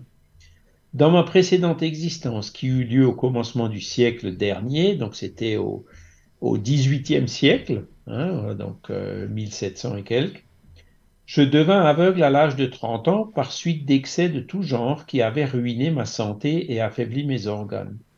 déjà, on voit pourquoi il, est, il était aveugle dans son existence, pas la dernière, mais l'avant-dernière. C'est à cause des excès pendant sa vie. D'accord? C'était déjà une punition pour avoir abusé des dons que j'avais reçus de la Providence, car j'étais largement doué. Largement doué, qu'est-ce que ça veut dire? Ben, il avait des talents, quoi. Il, avait mm. une certaine intelligence qui lui aurait permis de, euh, voilà, de l'utiliser euh, pour le bien. Mais, continue-t-il, au lieu de reconnaître que j'étais la première cause de mon infirmité, j'en accusais cette même providence à laquelle, du reste, je croyais peu. Hein. Donc, il était aveugle hein, euh, par sa faute, et euh, en plus, donc il, le niait, hein, il était dans le déni, et il disait euh, Dieu est injuste, pourquoi il me fait ça, etc. Voilà. Et si Dieu existe, existait, il ferait pas ce genre de choses. Donc en fait, il a réagi de façon négative, alors que c'était tout simplement parce qu'il avait abusé, il n'avait pas fait attention à sa santé dans cette vie-là. D'accord? Euh, voilà, en disant que s'il existait, il devait être injuste et méchant, puisqu'il faisait ainsi souffrir ses créatures. Voilà. Donc, quand on regarde aujourd'hui les, personnes qui ont des difficultés, ben, ça arrive souvent que euh, qu'elles réclament justement contre la providence en disant que euh, qui, souffrent de façon injuste, etc. Ça donne en fait un, mauvais exemple parce que ça pousse euh, les gens qui sont autour d'eux euh, avec les, arguments qu'il avance, hein, euh, par, cette incompréhension. Hein, ça pousse les gens à douter justement de la divinité, donc ça, ça les, comment dire, influence dans le mauvais sens. Dans le mauvais sens, ouais, c'est vrai. Voilà. Euh, alors il continue en disant J'aurais dû m'estimer heureux au contraire de n'être pas, comme tant d'autres misérables aveugles, obligé de mendier mon pain. Hein Parce que à l'époque, évidemment, sur au XVIIIe siècle, hein, euh, ben, il y avait euh, voilà, celui qui était aveugle. Bon, soit il avait la famille qui l'aidait, soit il, voilà, il, se transformait en mendiant dans la rue puisqu'il pouvait pas travailler, il n'y avait pas de système de protection sociale comme aujourd'hui, évidemment. Quoi. Alors que lui, non, il avait quand même une situation qui était bonne et donc, euh, euh, bien qu'il était aveugle, il, avait de quoi. Il n'était pas obligé de mendier son pain, comme il dit. Voilà. Mais non, continue-t-il, hein, je ne songeais qu'à moi et à la privation des jouissances qui m'étaient imposées. Sous l'empire de ces idées et de mon manque de foi, j'étais devenu acariâtre, exigeant, insupportable, en un mot, pour ceux qui m'entouraient. Hein, donc c'est exactement ce qu'on disait tout à l'heure. Mm. Il, influençait mal les gens qui l'entouraient, et puis bon, voilà, euh, à force, quand on est à côté de quelqu'un qui arrête pas de se plaindre et de réclamer, effectivement, c'est c'est pas simple. Voilà. La vie était désormais sans but pour moi, je ne songeais pas à l'avenir que je regardais comme une chimère. Après avoir inutilement épuisé toutes les ressources de la science, voyant ma guérison impossible, je résolus d'en finir plus tôt et je me suicidai. Donc il est mort à 50 ans de suicide, hein, après avoir essayé euh, tout ce qui était possible. Euh, c'est pas de sa dernière vie, dans l'avant-dernière vie, quoi. Et donc le suicide, euh, au, lieu de d'être euh, comme euh, finir avec la souffrance qui est donc qui était dans cette cécité, lui a apporté des problèmes supplémentaires. Voilà. Et donc il nous dit à mon réveil, hein, dans le monde spirituel évidemment, hélas, j'étais plongé dans les mêmes ténèbres que pendant ma vie. Donc voilà, le suicide n'a pas résolu le problème, au contraire, euh, ça l'a prolongé. Je ne tardais pas cependant à reconnaître que je n'appartenais plus au monde corporel, donc il s'était effectivement rendu compte qu'il était bien mort, hein. mais j'étais un esprit aveugle. Donc même son esprit n'arrivait pas à, alors est-ce qu'on peut utiliser le mot voir pour les esprits ouais, voilà, percevoir hein? Voilà. La vie d'outre-tombe était donc une réalité. En vain, j'essayais de me l'ôter pour me plonger dans le néant. Je me heurtais dans le vide. Si cette vie devait être éternelle comme je l'avais entendu dire, je serais donc pendant l'éternité dans cette situation? Voilà. Donc, euh, avec ce, sentiment aussi, hein, dans, pour les esprits qui sont dans cette situation-là, hein, qui subissent les conséquences d'un suicide, ben, ils pensent que ça va plus jamais finir. Alors qu'ils voulaient en finir. Hein. Ils voulaient en finir, non seulement ils en finissent pas, mais en plus, euh, ils, aggravent encore plus le problème. Et, et, ils sont dans ce doute affreux de se dire, mais j'ai l'impression que ça va jamais finir, que je vais rester éternellement euh, dans, dans, dans, cette souffrance. Hein. Euh, voilà. Et donc lui-même dit, cette pensée était affreuse, je ne souffrais point, mais vous dire les, tourments et les angoisses de mon esprit est une chose impossible. Combien de temps cela dura-t-il? Je l'ignore, mais que ce temps me parut long. Voilà. Donc son avant-dernière vie, il était déjà aveugle, mais il avait choisi la mauvaise porte de sortie. Alors comment est-ce qu'il en est sorti? Comment est-ce qu'il s'en est sorti de cette situation? Là, il le dit, hein, Épuisé, harassé, j'eus enfin un retour sur moi-même. Je compris qu'une puissance supérieure s'apesantissait sur moi. Je me dis que si cette puissance pouvait m'accabler, elle pouvait aussi me soulager, et j'implorais sa pitié. Donc c'est là, c'est produit le déclic, c'est là où s'est produit le changement de disposition mentale dans sa tête, hein, qui euh, a été le, déclencheur, je dirais, de, lui permettant de sortir de cette situation donc de trouble hein, qui, euh, dans laquelle son esprit était plongé suite au suicide. Et il continue en disant, à mesure que je priais et que ma faveur s'augmentait, quelque chose me disait que cette cruelle position aurait un terme. La lumière se fit enfin, mon ravissement fut extrême lorsque j'entrevis les célestes clartés et que je distinguais les esprits qui m'entouraient en souriant, avec bienveillance, et ceux qui flottèrent à Dieu dans l'espace. Je voulus suivre leurs traces, mais une force invisible me retint. Alors l'un d'eux me dit, Dieu que tu as méconnu t'a tenu compte de ton retour à lui, et il nous a permis de te rendre la lumière. Mais tu n'as cédé qu'à la contrainte et à la lassitude.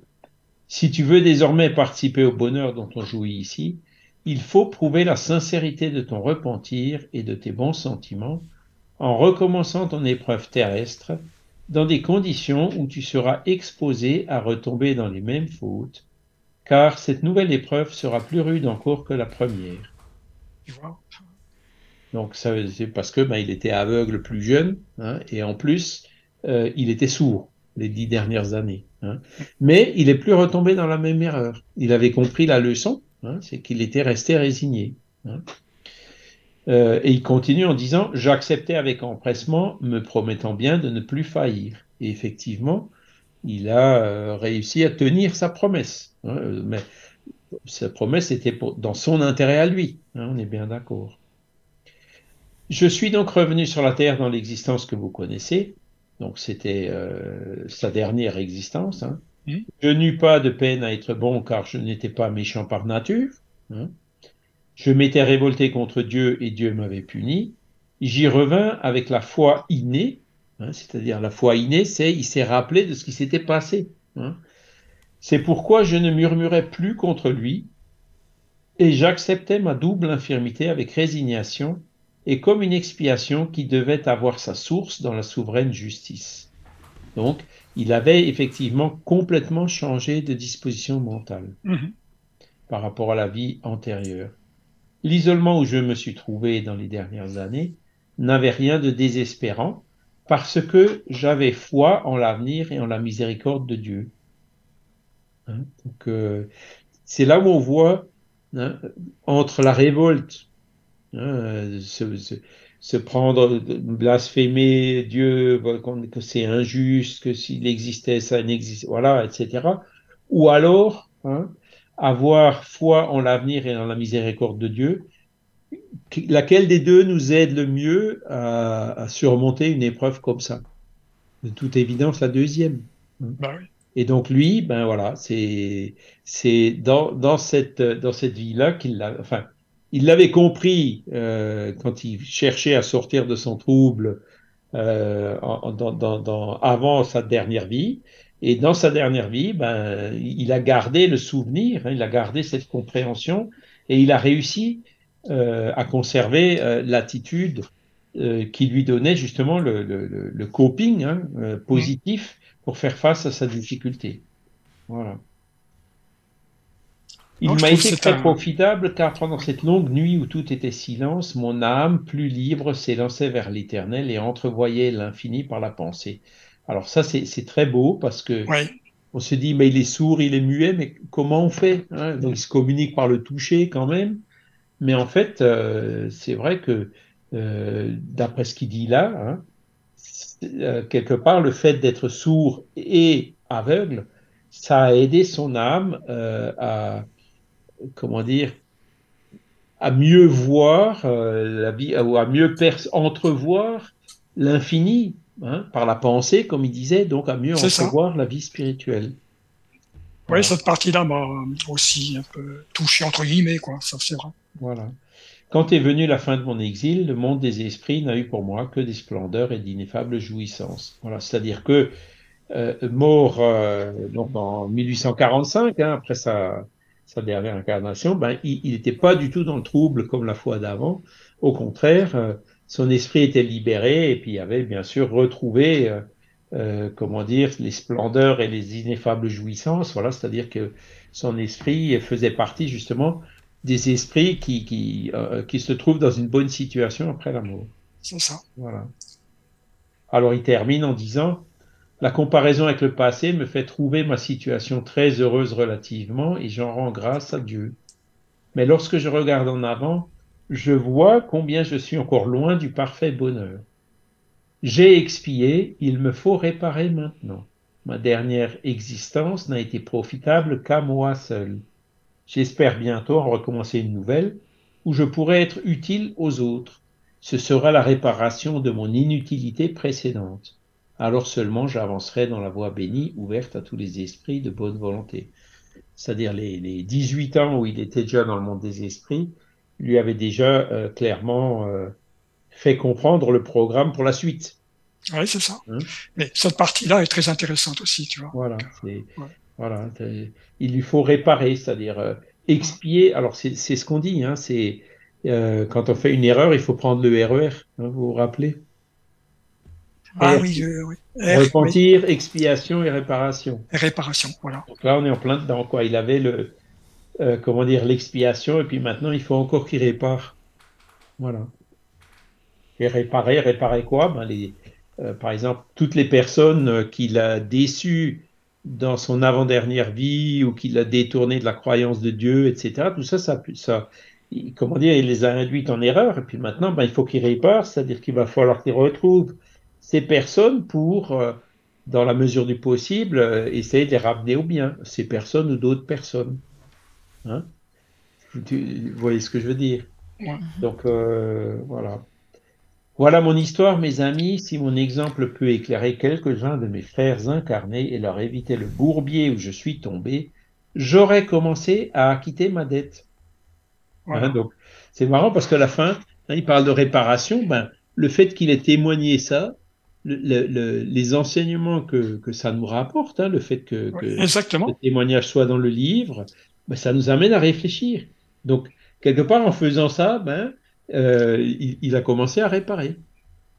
Ah, tu vois, je suis tombé dedans, donc tu vois, c'est vrai que ça m'a beaucoup intéressé, comme d'autres cas d'ailleurs. Hein, c'est vrai, on peut pas tout lire, hein, c'est normal. J'incite les, les, les auditeurs, bah oui, non, parce que auditrices. Hein, parce que les auditeurs le, ouais, voilà, c'est ça, et envie de le lire, et puis parce qu'il y a tellement d'exemples. Bah oui, c'est ça. Il y a un cas même encore un petit peu plus compliqué, c'est celui de l'handicapé mental. Là, c'est encore plus compliqué hein, aussi, euh, et l'analyse est encore un petit peu différente parce que là, ça donne, il y a des notions euh, autres que, que, que le, domaine de la vision, tu vois. Donc, euh, c'est vraiment important à, à, les lire, je trouve, tu vois. Et donc là, on voit non seulement la loi de cause à effet, quoi, c'est-à-dire. Qu'est-ce qui se passe quand on meurt en fonction de, ce qu'on a fait ou des attitudes qu'on a pu avoir de notre vivant hein? On le voit sur deux incarnations, une où euh, où, il a mal euh, procédé, hein, en terminant par un suicide et où il s'est retrouvé dans une situation compliquée, et une deuxième donc où il a commencé déjà à expier cette erreur antérieure, mais où il a pu avoir une attitude beaucoup plus positive par rapport à ses handicaps et donc où il s'est retrouvé dans une situation beaucoup plus favorable euh, quand il était dans le, dans, quand il est revenu dans le monde des esprits, en, en lui faisant comprendre aussi le cheminement qu'il a suivi pour pouvoir définir les, les pas suivants, la suite. Hein. Et donc c'est un esprit qui, on peut le voir, hein, en, en, deux siècles, a énormément évolué grâce à ses expériences, quoi. C'est un peu comme nos solars. Hein, nos oui, ça m'a fait penser. Hein, il y a André Louis qui, hein, qui, qui, je sais plus, il est mort de syphilis ou de cirrhose, enfin voilà, à cause des abus physiques. Il se retrouve dans le seuil, et puis on, voit aussi bien, autant dans le film que dans le livre, la manière dont il, dont il change sa disposition mentale qui permet justement aux esprits de venir le chercher, l'amener dans nos solars, et comment même dans nos solars, quand il retrouve cette dame dont il a de temps en temps aidé le mari euh, euh, en tant que médecin, hein, mm. ou, qui était malade et qui n'avait pas les moyens de payer, mais il le faisait à contre-coeur. Il, il, voyait comment toutes ces attitudes qu'il a eues, elles étaient mauvaises, et, et donc euh, comment il change en fait hein, dans, ses, dans, dans, ses dispositions mentales, et donc euh, lui donnant évidemment euh, des, des, des, capacités, une compréhension qui l'aidera énormément dans une vie suivante à pas réincider dans les mêmes erreurs. Ce qui, ce qui me fait toujours penser à ces processus, tu vois, de changement mental pour euh, reprendre le dessus, tu vois, c'est cette période-là où c'est pas, c'est pas évident. Bah, c'est l'esprit qui comprend, hein, il comprend euh, les lois de la nature, les lois divines. C'est ça. Voilà. Il voit où il s'est trompé, il voit qu'est-ce qu'il faut qu'il change, et s'il arrive à le faire, euh, il, il en perçoit très vite les résultats, quoi. Mm. des résultats positifs et bénéfiques. Donc oui, c'est, bon, ça fait trois pages, mais on pourrait, ça pourrait aussi servir de scénario pour un, tout à fait, film genre nos solars. Hein. Oui, ça c'est vrai, ouais. et il y a le fameux livre Exit. Alors je sais pas si la dame qui disait qu'elle, qu'elle allait le lire, elle l'avait déjà lu.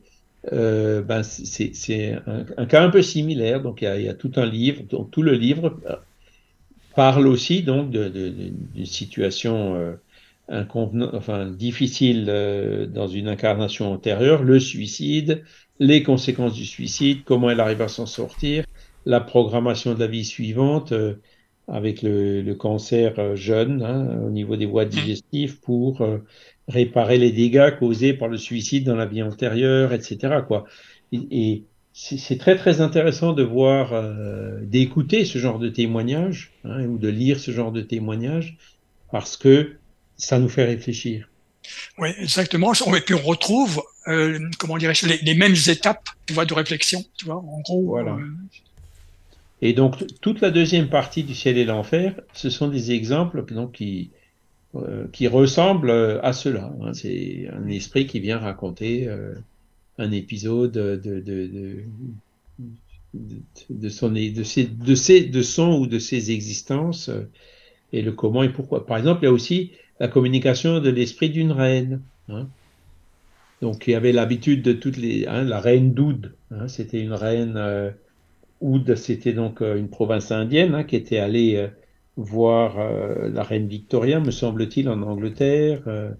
voilà, puisque l'Inde c'était encore une colonie anglaise à l'époque. Et puis qui, dans le voyage de retour, en fait, est morte, elle, est décédée à Paris. Et elle avait vraiment l'habitude de tout le monde, de, tous les serviteurs à sa botte et tout. Et quand elle est arrivée de l'autre côté, ça lui a fait bizarre, quoi. Même quand ils l'ont évoqué, il dit Mais pourquoi vous n'êtes pas à genoux devant moi hein et, donc, euh, on voit très bien qu'elle était reine de son vivant. Elle s'est retrouvée dans une situation compliquée de l'autre côté, puisqu'elle avait perdu tous ses privilèges auxquels elle était, en tant qu'esprit, encore attachée. Ça.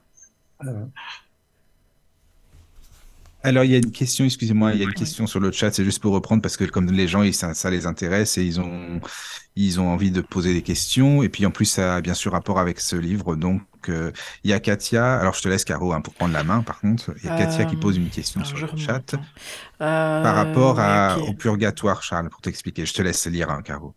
Ok. Euh, donc, pour vous, le purgatoire est un lieu comme la Terre C'est une question. Alors oui, c'est une boutade qu'on dit. Hein, c'est quand on demande où est le purgatoire, ben on dit sur la terre. Parce que la, terre, c'est pas ah, oui, oui, c'est des anges. Hein. c'est un ah, peu une boutade. Hein. C'est pas un domicile. Oui, oui, d'accord. Sur terre, c'est difficile. Ben on souffre, on est malade. Il y a des guerres.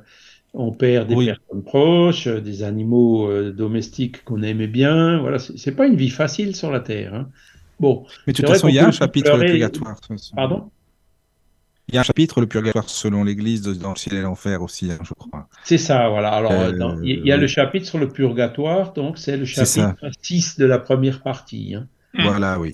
Hein et, bon, Kardec explique bien euh, le, le, le, pourquoi, hein, parce que le purgatoire, c'est un peu un, un, intermédiaire entre l'enfer éternel et puis la, la béatitude euh, euh, éternel à la droite de Dieu. C'est un peu euh, entre les deux. Hein. donc, dans le principe, c'est une bonne idée le purgatoire, parce qu'on se dit, bon, c'est vrai qu'on a peut-être fait, fait, des erreurs, mais au lieu d'aller éternellement en enfer, on peut aller au purgatoire, alors où on va justement se purger, hein, euh, et c'est là où il y a un petit peu le problème qui est venu par la suite, pour pouvoir quand même, après, au lieu d'aller en enfer, aller euh, au paradis. Hein. C'est un peu ça l'idée du purgatoire. Maintenant, un des problèmes du purgatoire, c'est que l'Église disait, ben, pour aider euh, vos êtres euh, chers à sortir du purgatoire, eh ben, il faut faire des prières, et puis les prières, ben, ça coûte tant. Voilà, donc il y a eu une grosse exploitation financière euh, pendant des siècles sur cette question du, purgatoire et avec les prières payées. Voilà. Donc la notion du purgatoire était intéressante, mais quand même incomplète, hein, puisqu'elle n'expliquait pas trop. Par exemple, Là, le, message qu'on vient de lire de l'aveugle, il explique bien hein, qu'est-ce qui s'est passé euh, dans, la période entre son avant-dernière existence et la dernière. Il était aussi quelque part dans le purgatoire. Hmm. Le purgatoire, on peut le comparer aussi euh, à la situation d'André Louis, hein, quand il est dans le seuil, hein, ou dans le umbrau, pendant un certain temps, jusqu'à ce que voilà, ses dispositions mentales changent et qu'il puisse être secouru pour aller euh, nos solars dans un endroit un peu mieux. D'accord? Donc euh, euh, là, on a une notion un peu plus claire de ce que, ce que pourrait être le purgatoire. Hein. mais bon, voilà, l'idée, l'idée était quand même bonne. Hein. Par contre, ça a été exploité financièrement, et puis donc c'est ça qui, euh, le purgatoire est devenu une mine beaucoup plus productive que l'enfer, hein, parce qu'une fois que l'enfer c'était euh, euh, pour effrayer les gens, mais une fois qu'on y était, il n'y avait plus rien à faire, hein, donc ça servait plus à rien de prier pour les personnes qui étaient. C'était plus de notre vivant où il fallait qu'on donne des indulgences pour éviter d'aller en enfer, quoi. Et puis, bah, le purgatoire, apparemment, ça a mieux marché. Hein, donc, voilà. Et ça, ça c'est c'est ça que Kardec, donc il n'hésite pas à dénoncer évidemment ce genre d'abus, quoi. Hein. Euh, voilà, ben c'était le, degré de compréhension qu'on pouvait avoir il y a encore quelques siècles ou voire un millénaire, hein, qui, qui, faisait envisager les choses de cette manière-là.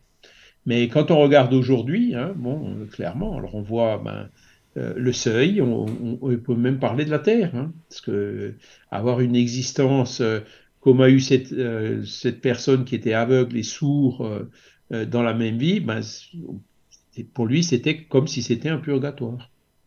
Ou alors cette jeune femme dans le livre Exit qui s'est suicidée dans, dans, la vie d'avant et qui, avait, qui allait avoir un cancer des boires digestifs très jeune, on peut aussi assimiler ça à une sorte, une forme de purgatoire. Sauf qu'on voit beaucoup mieux, on voit beaucoup mieux l'enchaînement des causes et des effets et des conséquences. Hein. Voilà. Donc euh, oui, on peut quelque part dire que euh, le, purgatoire, c'est un lieu comme la Terre, ou alors ces zones spirituelles qui sont proches de la Terre, euh, comme le seuil qui est décrit dans nos solars. Mmh, d'accord. Mais il y a une bah, question aussi. Bah, merci ah donc, euh, pour Katia. Alors, il y a une question d'Arnaud. Pourquoi Dieu permet-il aux démons de posséder les gens? Ah, ben voilà, déjà, alors ça, ça c'est bien parce que ça nous fait parler du démon, des démons. Alors, est-ce que le démon existe? Et donc là aussi, Kardec, il détricote toute, la, théorie euh, catholique euh, sur le sujet, hein, le fait que le démon soit un ange déchu, donc déjà ça tient pas. Déjà les anges n'existent pas, d'accord? Les personnes n'ont été créées anges, et puis moi je suis le premier à réclamer en disant pourquoi il y en a certains qui ont été créés anges, et puis moi j'ai été créé humain euh, grouillou de base. Hein je, dirais, bah Dieu, euh, tu, aurais aussi pu me créer ange, pourquoi tu m'as pas créé ange hein? C'est légitime. Donc, comme Dieu est infiniment juste, il y a une explication à ça, c'est que les anges n'existent pas. Ils n'ont pas été créés en tant que tels, d'accord?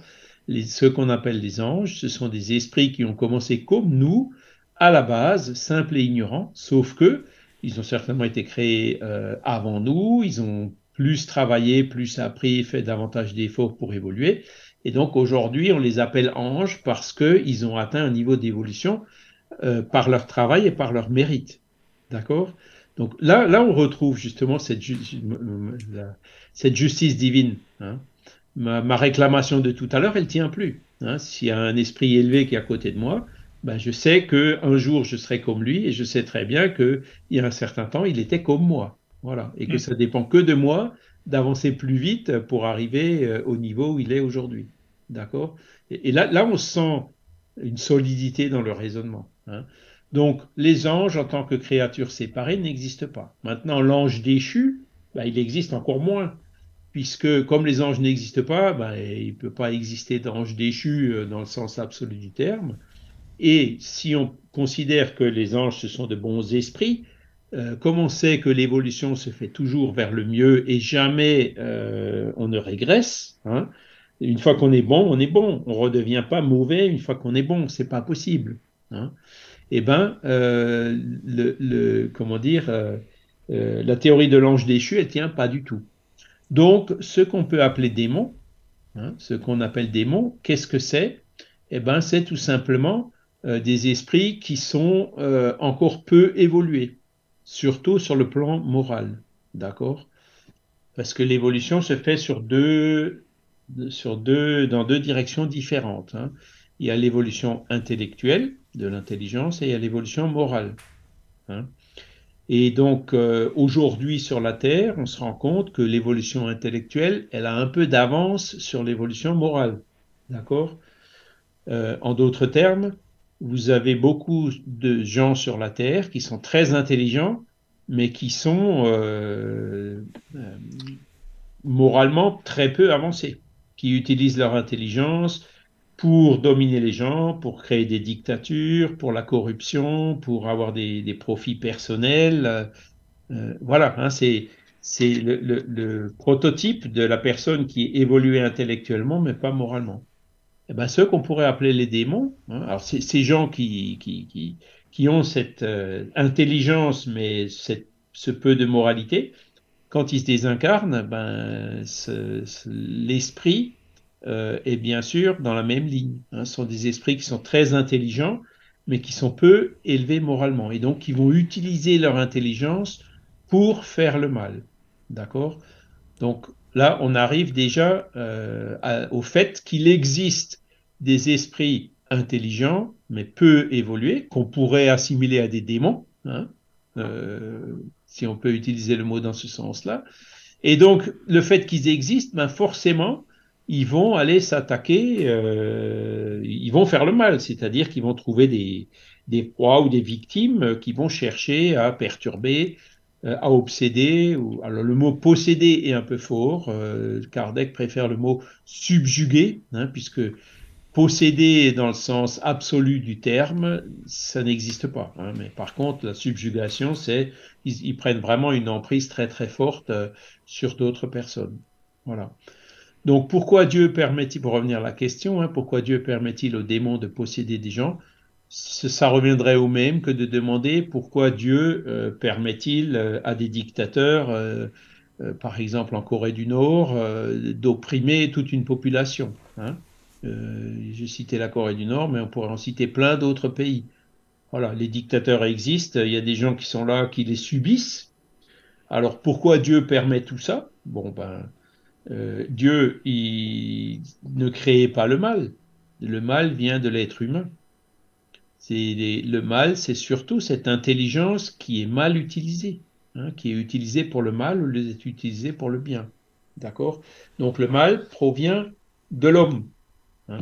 Maintenant, euh, pourquoi euh, il y a des, des, humains qui sont dans cette situation? C'est parce que Dieu, il nous donne le libre arbitre.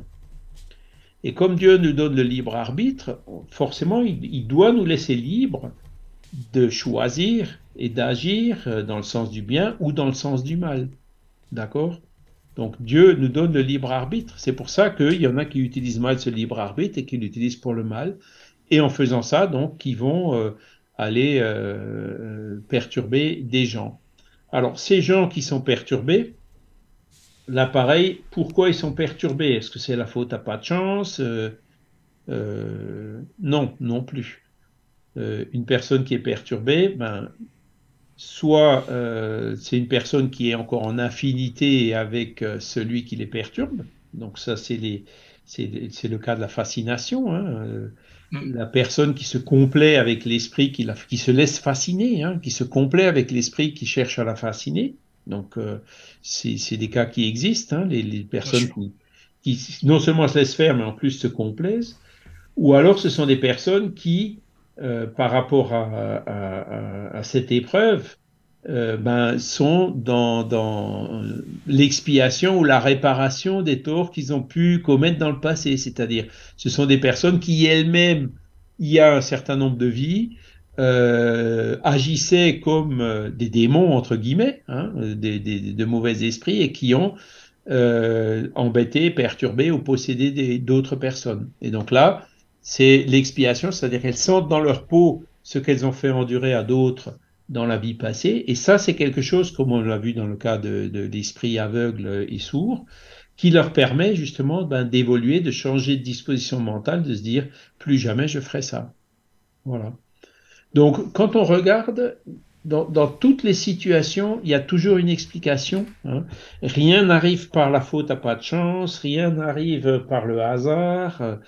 Euh, tout ce qui se produit, en fait, ce sont des choses qui découlent du libre arbitre, qui servent quelque part aussi à notre apprentissage, hein, si, surtout quand on est du, côté de ceux qui subissent hein, euh, les, perturbations d'autres personnes.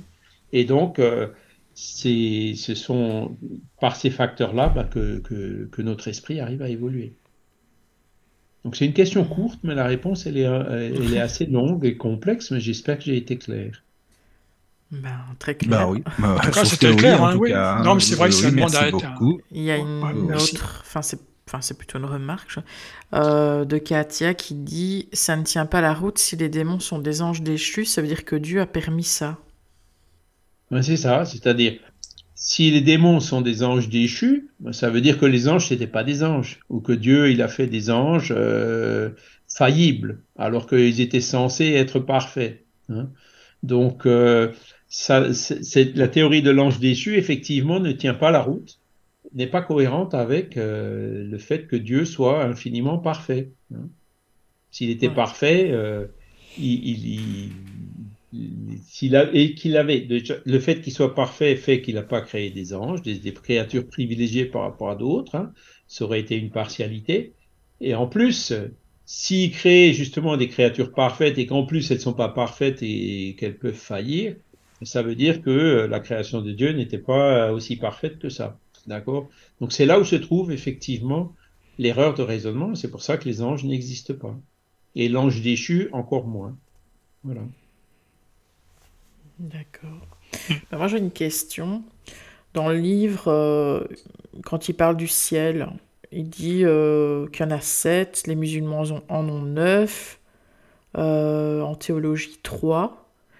et puis après, bon, il parle de l'enfer. Et là, en fait, l'enfer, on dirait que c'est pour tout le monde, c'est la même chose. Alors ah. c'est moi qui. Alors je me dis pourquoi ah pour le ciel, il y a tellement de bah, d'idées différentes et pourquoi pour bah, l'enfer, on n'a que le feu, les flammes, euh, enfin je sais pas.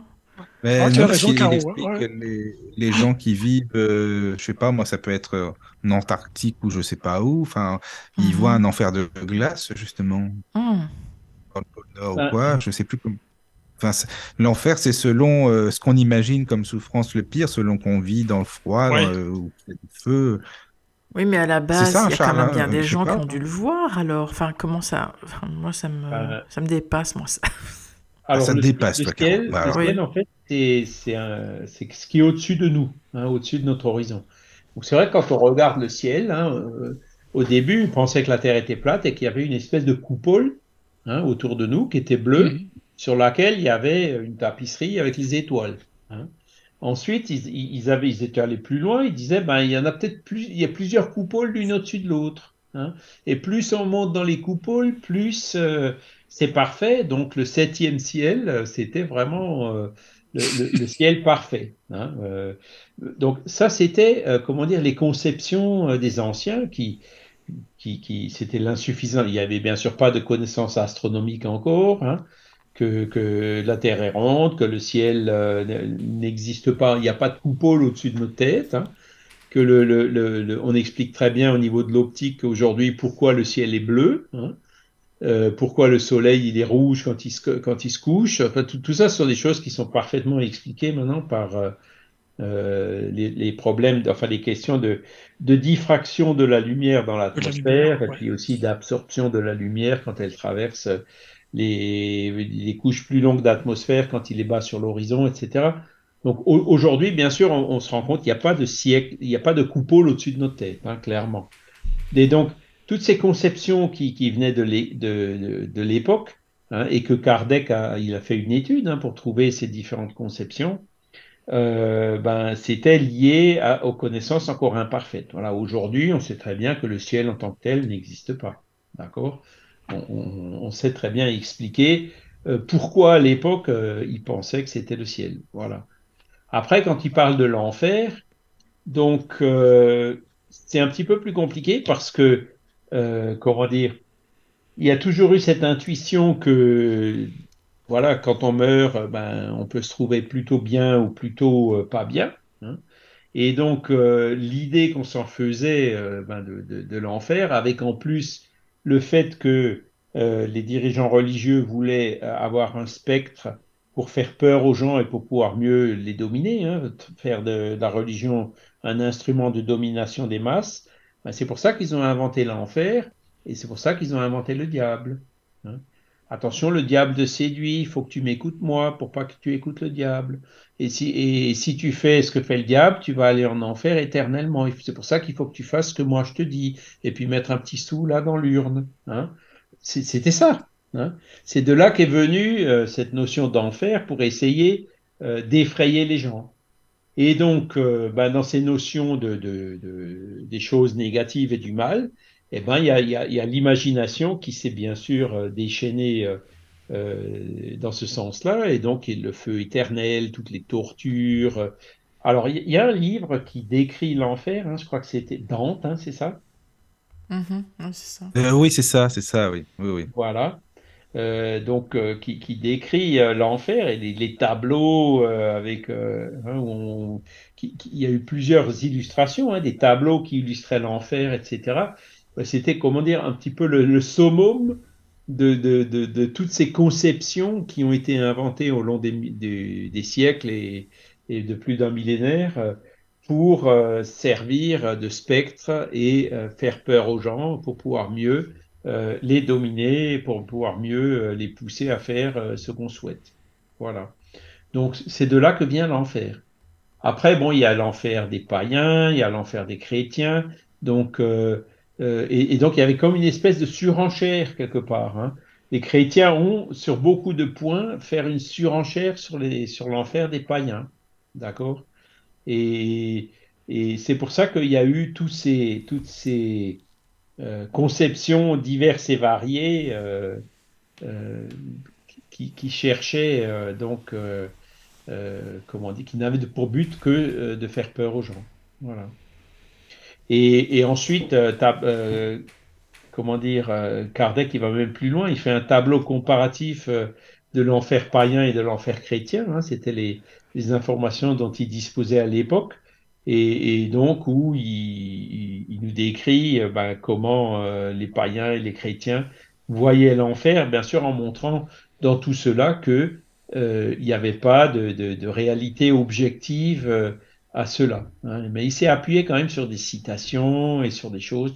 Et, par exemple, euh, une des remarques qu'il fait le plus en disant que euh, le, quand, on, quand on regarde euh, l'infinie miséricorde de Dieu hein, et, tout ce machiavélisme de l'enfer et du, et du démon, hein, euh, on rend, c'est comme si Dieu il avait donné aux démons des pouvoirs qui sont même encore supérieurs que ceux des anges. Hein, et tout ça pour euh, euh nous tenter, nous, pauvres mortels, hein, avec les, conditions limitées qu'on a, sans pour autant nous, donner euh, une autre porte de secours que la parole du prêtre de l'église d'à côté. Quoi. Hein, c'est, il montre combien toutes ces conceptions sont absolument incompatibles avec cette notion d'un Dieu qui est infiniment juste et infiniment bon et infiniment miséricordieux.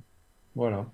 Donc l'enfer, ce qu'il faut voir à l'enfer, c'est, ben, vous voyez, dans, les, dans des expressions courantes, hein, quand on est quelque part dans un endroit difficile ou euh, on voit là, par exemple, les marathoniens qui sont dans le désert ou alors les, ceux qui courent pendant deux jours, là, je sais plus comment ça s'appelle. Euh. Jour et nuit, là, trail, ou je sais plus quoi. Enfin bon, bref. Euh, ben des fois ils sont dans des situations où ils sont complètement à bout, et, ben voilà, c'est l'enfer ici ou hein, voilà, c'est ben, c'est comme ça qu'il faut voir l'enfer comme étant quelque chose de relatif, mais pas quelque chose d'absolu. L'enfer peut être assimilé à une situation difficile. Hein, c'est ça surtout, voilà. voilà situation euh, difficile. Ouais. C'est l'enfer. Hein, c'est comme l'expression qu'on a couramment, euh, ben, qui, qui c'est comme ça qu'il faut le voir. Hein, c'est une situation difficile, pénible, douloureuse mais c'est pas quelque chose d'absolu dans lequel on est enfermé ad vitam aeternam. Ça me faisait penser à un preneur de son euh, quand il faisait des, des, concerts. Quand derrière la console, il dit oh, c'est l'enfer parce que bon, il réglait les, les différents niveaux. Alors euh, c'était c'était fort quoi, effectivement. Alors il dit c'est l'enfer. Voilà. C'était son, son, expression à lui. C'était une expression, voilà. voilà. Et, et c'est vrai que quand on regarde euh, le seuil, hein, euh, là où André Louis s'est retrouvé euh, après, sa désincarnation, ça vivre des situations qui peuvent paraître infernales et qui peuvent lui sembler vouloir durer éternellement, comme on l'a vu dans le témoignage de l'aveugle tout à l'heure. Hein. Donc cette idée d'enfer éternel vient de là, mais dans l'absolu, ça n'existe pas. Il y a une remarque euh, sur le chat de Katia qui dit en même temps, ça me semble logique que s'il y a un bien, il y a un mal. Pourquoi Dieu n'aurait pas son contraire? Euh, Ben, alors, euh, s'il y a un bien, il y a un mal. Ben, moi, je pense pas parce que dans les mondes supérieurs, il n'y a plus de mal, il n'y a que du bien. Hein il faut vraiment être sur des mondes inférieurs, comme la Terre, ou même des mondes primitifs, pour trouver le mal. D'accord? Plus on évolue, plus on va vers des mondes meilleurs, euh, moins il y a de mal. Le mal finit par disparaître. Hein? Le, but ultime de la nature, c'est le bien. Le mal, c'est uniquement quelque chose de temporaire qui est lié à un mauvais usage de, notre libre arbitre, libre arbitre qui nous est nécessaire pour pouvoir évoluer vers le bien. Mmh. Ce bien euh, qu'on fait de façon autonome. Hein. Parce que euh, je reviens un peu à ces questions là d'enfer hein, qui nous font peur, parce que c'est la carotte et le bâton. Hein. La carotte, c'est le paradis, l'enfer, c'est le bâton. On est bien d'accord. Donc, les gens qui, euh, par envie de la carotte ou par peur du bâton, se forcent à faire le bien, ben, est-ce qu'ils font vraiment le bien? Y vont un peu contraints et forcés, euh, mais est-ce que c'est vraiment inscrit en eux? C'est complètement différent de, donc, donc de, l'approche qui est plus autonome où l'esprit, une fois qu'il a atteint un certain degré d'évolution, comme, comme d'ailleurs cet aveugle, hein, on le voit très bien, on, c'est bien, on a bien fait de lire l'exemple, hein, Daniel. Oui, oui, oui, mais moi j'ai pensé à ça tout de suite. Hein. Je le récupère euh, à chaque euh, argument. Exactement. C'est pour ça que j'ai insisté, enfin, enfin, si on veut, c'est pour ça que j'ai bien voulu euh, demander si c'est faisable de, de, le lire. Quoi. Ben oui. Et donc, lui, il a, il a compris. Hein, et, et, si il a accepté de témoigner, il dit, ben, je commence ma réparation. Donc, il le fait parce qu'il le veut. Personne l'a forcé à témoigner. Donc, il, fait le bien parce qu'il veut faire le bien euh, pour faire le bien. Hein. même pas pour en tirer un profit personnel à lui, même s'il sait que en faisant le bien, ça finira quand même par lui retomber dessus. Donc ça, c'est la différence entre l'autonomie, qui est encouragée par le spiritisme, c'est-à-dire faites le bien parce que euh, on vous explique pourquoi, hein, euh, par rapport à par rapport à l'approche hétéronome, hein, euh, de, des religions traditionnelles, qui est euh, si tu fais le bien, tu auras une récompense qui est le paradis. Si tu fais le mal, euh, il y a le bâton, tu vas te retrouver en enfer. Donc là, on fait quelque part le bien contraint et forcé. Donc c'est pas vrai, c'est pas le, le, le, meilleur bien, c'est le bien qu'on fait de façon autonome. Donc c'est pour ça que Dieu n'a pas son contraire. Hein. Ça c'est une des théories qui est utilisée justement pour justifier le fait euh, que, que, le diable existe, mais non, le diable n'existe pas. On sait que tous les esprits évoluent. On sait que euh, il y, a beaucoup de gens qui sont intelligents et qui utilisent leur intelligence pour faire le mal. Hein. Il il n'y a, pas besoin d'aller loin. Il suffit de regarder, d'écouter cinq minutes un journal télévisé pour pour en trouver plusieurs exemples. Hein. Mais tout ça, c'est temporaire puisque ça passera. Hein, ces personnes-là, hein, Kim Jong-il de, Corée du Nord, deviendra un bon esprit, un esprit supérieur. Alors ce ne sera pas demain la veille, évidemment, mais il le deviendra. Hein, tout comme Hitler, tout comme Poutine, tout comme beaucoup d'autres. le fait qu'il soit aujourd'hui dans l'erreur, bon, ça va leur, euh, il va y avoir la loi de cause à effet, ça va leur retomber dessus. Ils comprendront, ils auront des existences difficiles, mais euh, avec le temps, ils s'en sortiront.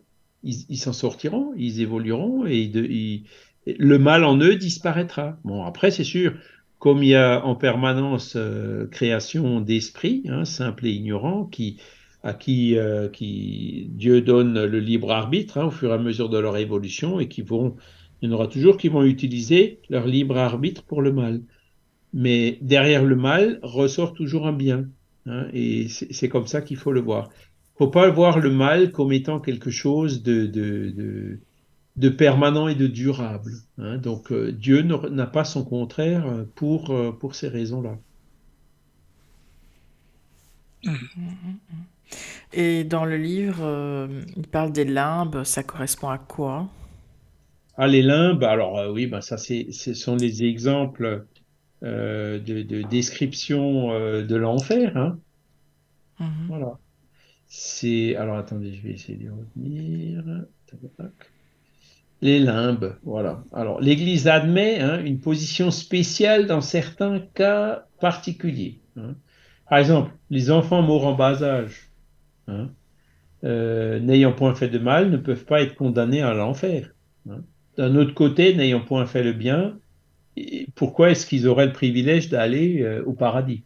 C'est encore ah. quelque chose qui n'est pas bien expliqué par cette théorie-là c'est là où ils disent ben, euh, l'enfant va dans les limbes, une situation mixte, donc où il n'y a jamais eu de définition précise. Hein. dans laquelle, tout en ne souffrant pas, ils ne jouissent pas non plus du parfait bonheur. Donc ils sont un peu entre deux. Mais là, c'est pareil. Si leur sort est, fixé de façon définitive dans ces limbes, comment ils feront un jour pour arriver au paradis? Bah oui, pour essayer d'évoluer. Voilà, alors que le spiritisme qui dit, bon, ben, les enfants qui mourent, les enfants sont parfois des esprits qui sont des, vieux esprits, hein, qui dans cette vie euh, se sont désincarnés euh, tôt, mais qui vont se réincarner, qui vont évoluer euh, tout comme tous les autres esprits. Donc il n'y a, a, pas ce genre de problème quand on, quand on envisage l'évolution par les réincarnations. Voilà, euh, des enfants qui meurent en bas âge, bon, ben, ils, ont une, ils ont une existence courte, hein, mais ils vont évoluer euh, tout comme tous les autres esprits. Et cette existence courte avait certainement euh, une, raison ou une explication pour eux. Voilà. D'accord, bah merci. je ne sais pas si vous avez des questions. Sur le chat, peut-être. Sur le chat, oui, voilà, c'est ça. Ah, y a... ah, mais ça va, il y en a une. Ah, bah voilà, Alors... tu vois, il suffit de demander, c'est bien. Ben, J'étais justement en train de penser à ça et je ne l'avais pas lu, la question. Ah, ah bah tiens. Ah, je je vais peut-être parler de ça. Et puis là, d'un coup, paf, je vois la question. Donc, entre Fred et moi, il y a apparemment une transmission de pensée. Donc, la question, c'est euh, pourquoi l'Église refuse le fait d'évoquer les morts? Eh bien, euh, c'est Le ciel et l'enfer, première partie, chapitre 12. Ah. Voilà, ah, ça c'est bien. Entier. entier qui parle de ça, en plus. Ah bah, c'est bien ça. Il parle que de ça, hein, de la défense d'évoquer les morts. Alors, cette défense d'évoquer les morts euh, vient en fait de Moïse. Hein. Voilà et qui disait Il n'est point permis de se mettre en rapport avec eux, les esprits, soit immédiatement, soit par l'entremise de ceux qui les invoquent et qui les interrogent. La loi mosaïque punissait de mort ces pratiques détestables en usage parmi les gentils. N'allez pas trouver les magiciens, est-il dit au livre du Lévitique, et n'adressez aux devins aucune question de peur d'encourir la souillure vous adressant à eux, en vous adressant à eux. Voilà. Et il continuait, hein, si un homme ou une femme a un esprit de python ou de divination, qu'ils soient punis de mort. Ils seront lapidés et leur sang retombera sur leur tête. Bon, ça y est, à Moïse, il n'allait pas avec le dos de la cuillère. Ah, hein. ah oui, c'est ce que j'allais dire. Ouais. Tu ne tueras point, mais euh, il condamnait à mort. Hein. Donc euh, là aussi, dans Moïse, on voit très bien la différence entre le décalogue, qui est d'origine divine et qui est toujours encore malable aujourd'hui, et la loi mosaïque, qui était beaucoup plus dure. Donc en fait, c'est quoi que Moïse il interdisait là hein? Euh, Les sortilèges, les enchantements, hein? Euh, ceux qui interrogent les morts pour apprendre la, vérité. Euh, donc tous les abus en fait de la médiumnité, parce que chez les Égyptiens, ça se pratiquait déjà. Hein? Les, gens qui se disaient médiums et qui cherchaient à exploiter la crédulité euh, des, euh, des, gens, ça existait déjà. Hein. Et c'est ça que Moïse, en fait, il, a, il voulait défendre, il voulait défendre ce genre d'abus. D'accord? Euh, Il voulait pas défendre du tout la médiumnité, tant est que plus tard, hein, les, les ben, chez les chrétiens, quand on regarde l'histoire de Jésus, hein, il, y a, y a, des phénomènes médiumniques à, chaque page ou chaque paragraphe euh, du Nouveau Testament. Et puis tous les premiers chrétiens euh, pratiquaient la médiumnité, les pères de l'Église et tout, communiquaient avec les esprits. Hein. Et la, la, médiumnité a ensuite été interdite justement par le Concile, par le, Vatican, hein, euh, parce que, ben, comment dire, ils voulaient se réserver à eux, à la hiérarchie de l'Église, le, privilège de, pouvoir interroger les esprits. Pourquoi ils faisaient ça? Mais parce que les gens qui interrogeaient les esprits, ils y allaient directement, ils n'y allaient pas par leur intermédiaire. Hein. C'est pour ça que Jeanne d'Arc a été condamnée au bûcher, hein, parce qu'elle allait directement à Dieu en, écoutant ses voix, et elle refusait de passer par l'intermédiaire de l'Église. c'est ça.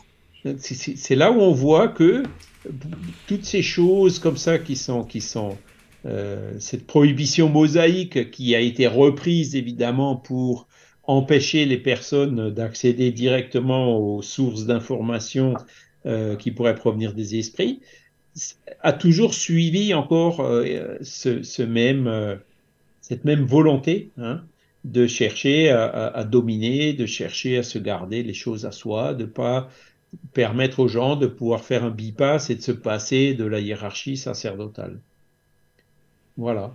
Donc c'est une réponse qui est un peu difficile, hein, mais en fait c'est ça la vérité. Euh, aujourd'hui, on voit d'ailleurs qu'il y a toujours encore des médiums qui exploitent la crédulité des gens, qui sont souvent dans des situations de faiblesse ou de détresse ou autre. Hein.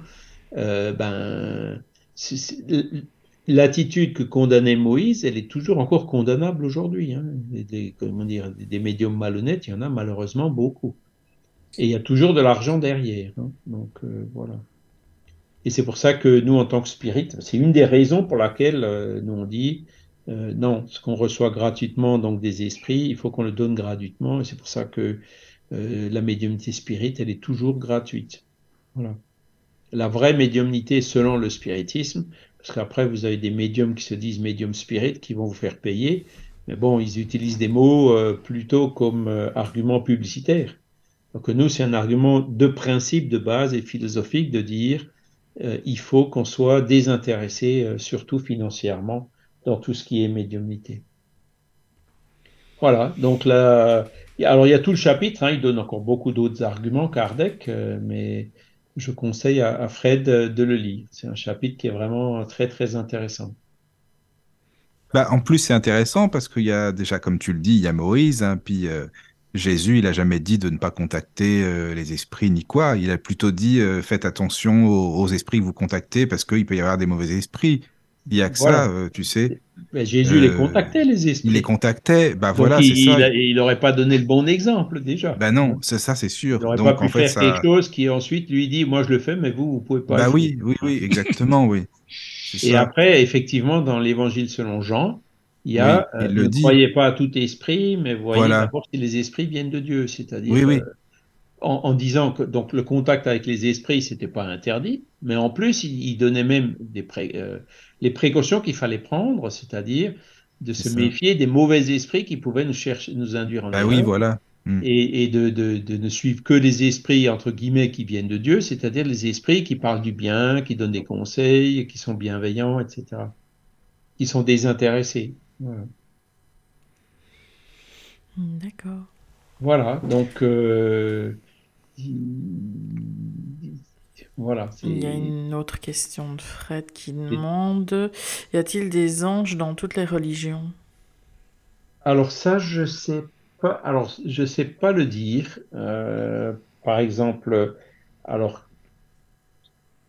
La, définition du mot ange selon le, les, enfin, religions chrétiennes, Kardec euh, l'explique bien dans le livre. Mais par contre, euh, est-ce qu'il existe euh, l'équivalent du mot ange euh, chez les bouddhistes, chez les hindouistes, voire même chez les musulmans? Je je, sais pas le dire. Là, je sais pas répondre tout de suite.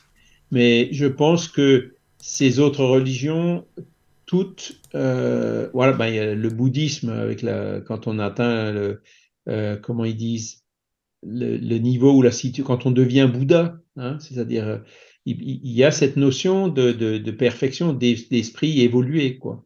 Euh, on retrouve aussi cette, cette, euh, notion dans le dans le euh, dans l'islam. Hein. Mais après, est-ce que eux aussi pensent qu'il y a des esprits qui ont été créés, privilégiés par rapport à d'autres et qu'on appelle anges Là, je ne sais pas dire. Non, moi non plus. J'ai jamais eu, j'ai jamais eu l'occasion avec euh, toutes les personnes euh, euh, musulmanes que j'ai pu côtoyer de parler de, parler de, ce, de ce sujet. Ouais, c'est vrai. Bah oui, c'est ça, quoi. Mm. Parce que les, les, musulmans, par exemple, parlent de, de médiumnité. Eux, ils disent des songes quand ils parlent des songes. Oui, oui. Et quand on écoute un musulman, qu'est-ce que c'est qu'un songe? Eh ben, on, on voit que ben, c'est de la médiumnité, quoi. Hein? Bon, bien souvent, euh, ces gens-là, ils disaient le mot arabe, alors c'était encore plus compliqué pour moi de, oui. tu vois, de, oui, voilà. Alors, il y a peut-être un autre mot, effectivement. Mais oui. Non, non, mais c'est le mot vocabulaire, hein, effectivement. il faut vraiment aller chercher euh, mm. quelle est la conception autour de, du mot. Hein.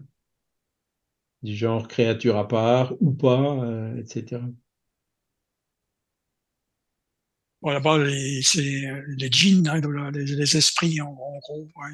les djinns, c'est des esprits, voilà. oui, c'est ça. Est-ce que c'est des bons ou des mauvais? Je pense que Oui, alors pareil, on, euh, revient au même. Euh, mais je, je cherchais le terme. Hein, voilà. voilà. Et sinon, ben, par, exemple, pour la réincarnation, hein, c'est là où j'ai appris. Hein, Fatima pourrait nous répondre pour l'islam. Oui, ah bah oui, Fatima. Oui, Ah bah oui, ça c'est vrai, tu as raison. Euh, une dizaine de sourates qui parlent de réincarnation. Hein. Donc, ah oui, oui, oui. Bah aussi, bah justement, la personne dont je discutais le plus, elle s'appelait Fatima aussi. Alors. tu vois Voilà. Mais Après, ben, j'ai un ami hindou, mais bon, il euh, faudra que je le, faudra que je le recontacte, qui pourra peut-être euh, avec lequel ça pourrait être intéressant par rapport à l'hindou. Ah oui, oui, tiens, ouais, ben ça, c'est vrai, Michael, ouais. Ça serait intéressant, oui. Oui, oui, pourquoi pas. Après, euh, ben, je sais pas trop s'il y a d'autres questions, si tu avais des choses à rajouter, toi, Charles, par rapport à, au livre. Parce que, bon, on parle du ciel et enfer de Kardec, mais on peut donner d'autres références. Léon Denis, il en parle de tout ça aussi, par exemple. Oui, oui, oui. oui, euh, attends, qu'est-ce qu'on pourrait... Il en parle dans Christianisme et Spiritisme. Ah oui, voilà, oui. oui, oui, oui. L'équivalent de la première partie euh, du ciel et l'enfer chez Léon Denis, c'est Christianisme et Spiritisme. En fait, il va beaucoup plus loin dans son analyse. Euh, oui. Euh, pour, pour, montrer justement comment petit à petit, avec les, les épisodes du concile de, de, de, Constantinople et de Nicée ah, qu'on avait parlé la dernière fois. Oui, oui, oui. Donc comment la réincarnation est sortie, voilà. Et, et il parle beaucoup aussi du purgatoire et puis de, de, tout le commerce qui en a été fait, etc. Quoi. Voilà. Mhm, dans ce livre-là, oui, christianisme, et spiritisme, oui. Voilà. Une petite info pour les non-voyants qui seraient à l'écoute de l'émission. Le, le, livre, euh, Le ciel et l'enfer, sur YouTube, il est, et il est bien lu. Hein, moi, je trouve qu'il est, bien lu. Tu vois. Donc, ouais, c'est par. Euh, et en plus, tu dois, tu dois reconnaître l'accent, puisque le gars qui l'a lu, il, habite à Souls. Ah oui. C'est Michel Thomas. Hein. Oui, c'est ça, oui. Enfin, il y a deux personnes qui l'ont lu. Il y a lui. Ouais, oui, oui, il me semble. Je crois que j'avais déjà entendu deux versions. Hein. C'est pour ça Et il y a Nora aussi, euh, avec qui j'avais parlé de Nurea Télé. Je sais pas si tu connais Nurea Télé. C'est une chaîne YouTube. Et Nora, elle l'a lu, euh, le livre aussi. Donc ça, c'est bien. Enfin, la première partie. Donc il y a deux lectures. C'est ah, Enfin, une des deux, je connais, hein, puisque. Ah oui, une des deux, c'est sûr. C'est Michel. il l'a fait il y a une quinzaine d'années, hein, au moins. Oui, c'est ça, à peu oh, près. Oui, certainement, ouais. Mais en tout cas, moi, je trouve que c'est bien lu. Ah, tu vois, donc. Euh, mhm. Voilà. moi, j'avais une question. Les, personnes qui ne croient en rien, donc qui ne croient absolument pas qu'il y ait quelque chose après, euh, voilà. Mais ce sont des gens qui ne se souviennent absolument pas de leur euh, incarnation précédente ou qui font un rejet de, de quelque chose, ce que pour être dans leur gène. Euh, ben, enfin oui, c'est ça que je me dis. Oui, tu vois, tu vois ce que je veux dire de, leur gène. je veux pas dire que nous on s'en souvient, mais je veux dire. Euh, non. C'est peut-être euh, un aveuglement lié hmm. à de l'orgueil ou quelque chose comme ça. Hein. C'est en général c'est ça, parce que forcément ces personnes-là étaient dans le monde des esprits, se sont réincarnés, sont revenus. Donc dans leur subconscient, il y a ces notions de, de, de, cette mémoire euh, du, monde spirituel. Hein. Mais dans leur blocage, il y a la, barrière, quoi. Il y a un blocage quelque un blocage, ouais, qui, qui peut être lié le plus souvent à l'orgueil, en disant non, non, euh, euh, ou qui se laisse influencer par d'autres personnes, qui refusent d'admettre qu'il existe un être, un créateur ou des esprits qui sont supérieurs à eux ou à l'humain il peut y avoir plusieurs raisons comme ça qui. qui oui, pas, pas que de l'orgueil, hein, effectivement, ça peut d'autres que ce, moment-là. Voilà. Et, en fait, ça vient de là. Hein. ça, c'est le, le, le, spiritualisme et le matérialisme. Hein. c'est, euh, il en parle un petit peu au début. Hein. c'est ce que tu as lu, euh, Caroline. Hein.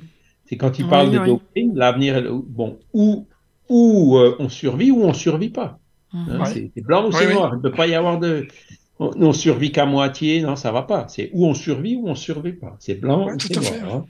Et donc on y réfléchir. Hein. Donc on, a, et, ce premier chapitre de, de, Kardec de, est, est, vraiment très très fort aussi pour, euh, entre guillemets, interpeller justement les matérialistes. Hein. Mais souvent, bon, ils le lisent et ils vont dire non, je suis pas d'accord. Euh, hein, c'est le, la position personnelle, quelque part l'ego, hein, qui, qui, reprend le dessus et qui continue euh, dans leur déni et dans leur rejet. Et parfois même après s'être désincarnés, hein, ils pensent qu'ils sont dans un mauvais rêve ou quelque chose comme ça. Ils attendent le moment où ils vont se réveiller. Pour eux, ils sont pas morts. Ils ne comprennent pas que le fait d'être mort, leur conscience soit encore là et fonctionne encore. Et, et, et des comme ça, dans les réunions médiumniques d'aide aux esprits souffrants, on en voit beaucoup. Ouais. Hein, qui, qui, non, non, c'est pas vrai. Et c'est pour ça qu'il faut être très prudent avec eux. Hein. Tu peux pas non plus leur balancer comme ça la figure en disant mais, mais attendez, vous êtes mort. Hein, tu peux pas leur dire comme ça, ce serait peut-être un choc trop dur. Tu sais comme si tu leur mettais un projecteur euh, euh, dans les yeux alors qu'ils sortent euh, d'une caverne ou d'un tunnel, quoi tu ne peux pas leur faire ça. Il faut vraiment y, aller progressivement avec eux.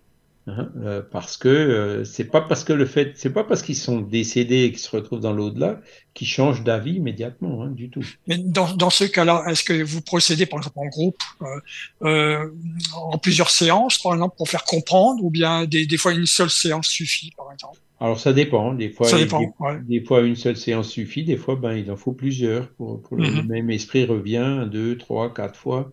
Ok. Jusqu'à ce qu'ils jusqu'à ce qu'ils comprennent quoi. Mais bon après ça ça dépend. Nous on les on les appelle pas. C'est-à-dire que c'est les esprits qui, qui, qui guident les réunions spirituelles qui qui, qui ceux qui savent, qui sont déjà prêts à faire le pas, quoi. Qui, qui oui, déjà, ils font déjà un, un, tri entre quelque sorte. Voilà, pour aller, euh, pour, parer euh, entre guillemets, euh, comment dire. Ok. Faire les cas qui, avec lesquels il y aura le plus de succès au départ, hein, déjà pour mm-hmm. encourager le groupe à continuer, et ensuite, ben, pour libérer un maximum d'entités, quoi. Ouais. Oui, c'est logique, hein, bien sûr. Au fur et à mesure, on arrivera au cas un peu plus difficile. Mais aussi avec l'expérience du groupe qui doit se faire, hein, parce que le, un groupe médiumnique débutant, euh, si des esprits trop difficiles, ils ne sauront pas forcément y faire face. Quoi. Mais par rapport au néant, comme on parlait, enfin ceux qui ne croient en rien, ça pourrait être, par exemple, nous, quand on est petit, il y a certaines personnes qui, qui ont des manifestations, qui voient des choses, et puis qui occultent complètement la, euh, la chose toute leur vie qui ne veulent plus en parler, est-ce que c'est peut-être des personnes qui ont, enfin, qui ont justement des souvenirs inconscients, sans doute, de, de l'au-delà qui ne s'est pas super bien passé? Ça peut, ça peut être ça, oui. Et, mhm. et, après, bon, parce que le problème quand on croit dans, qu'après la mort, euh, tout est fini, la conséquence, si tu veux être logique avec toi-même, c'est de dire, ben, j'en profite un maximum tant que je suis là. Mhm. Oui, oui. Mhm. oui, oui. Ça passer par-dessus les autres, tu vois. C'est, on rentre un peu quelque part comme dans un cercle vicieux. Et, donc, à partir du moment où on commence à en profiter un maximum, ben, on, on veut surtout pas que ça s'arrête. On veut surtout pas qu'il y ait quelque chose qui, hein, c'est, la résistance de quelque chose qui, qui, montre qu'on était dans l'erreur euh, pendant des décennies, quoi. C'est, c'est très difficile euh, d'y faire face. Hein.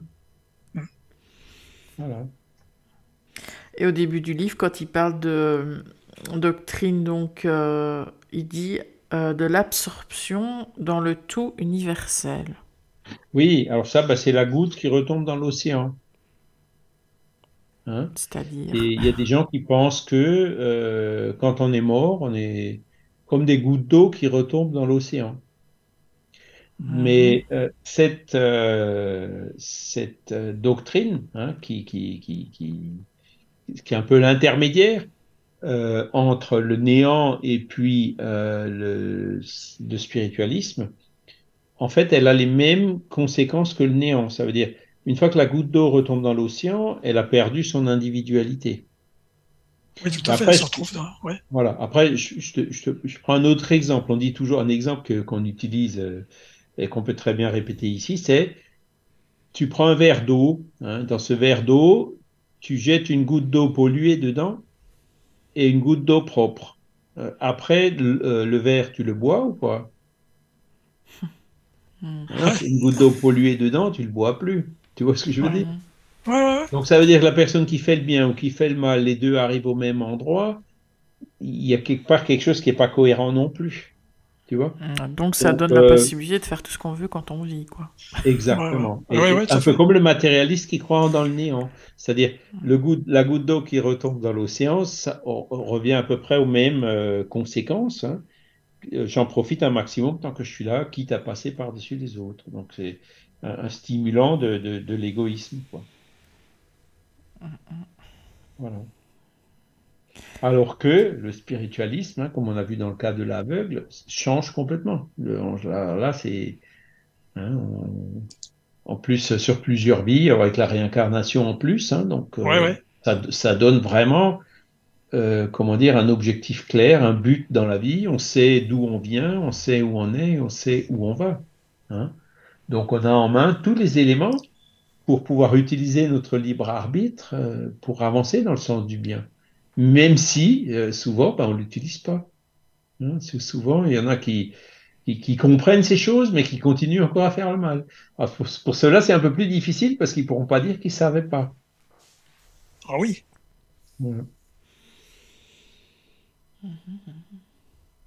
Voilà. Ok, ok. Hmm. Bah, moi, je... En tout cas. Ah, bah, après, je sais pas s'il y a des choses à rajouter. Moi, en tout cas, non. Pour l'instant, Charles, je sais pas hmm. toi. Peut-être la semaine prochaine, il y aura des choses à dire, hein, mais bon. Après, il y, a une autre variante aussi, juste pour euh, ce, sujet-là des, différentes doctrines, c'est le panthéisme. Donc, qu'est-ce que c'est que le panthéisme?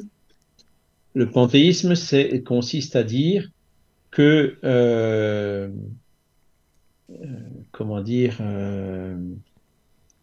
ils confondent la créature avec le créateur. C'est-à-dire, euh, les panthéistes pensent que nous sommes une parcelle du créateur. C'est-à-dire que moi, Michael, Daniel, Caroline, Fred, euh, Katia, on est tous un morceau de la divinité. D'accord?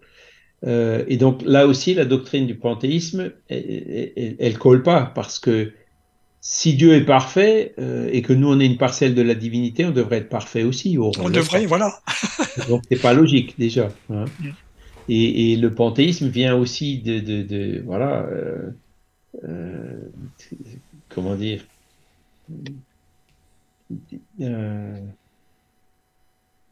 c'est pas très logique non, non plus quoi. C'est-à-dire euh, on a du mal à admettre Dieu, mais ah, on l'admet un peu plus facilement parce que euh, si on considère que nous, on est une parcelle de la divinité, là, je peux l'admettre un peu mieux.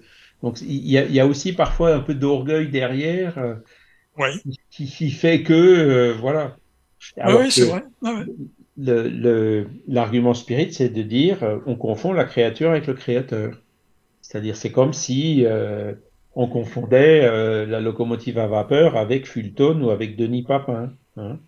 On confond euh, la machine créée par un ingénieur avec l'ingénieur.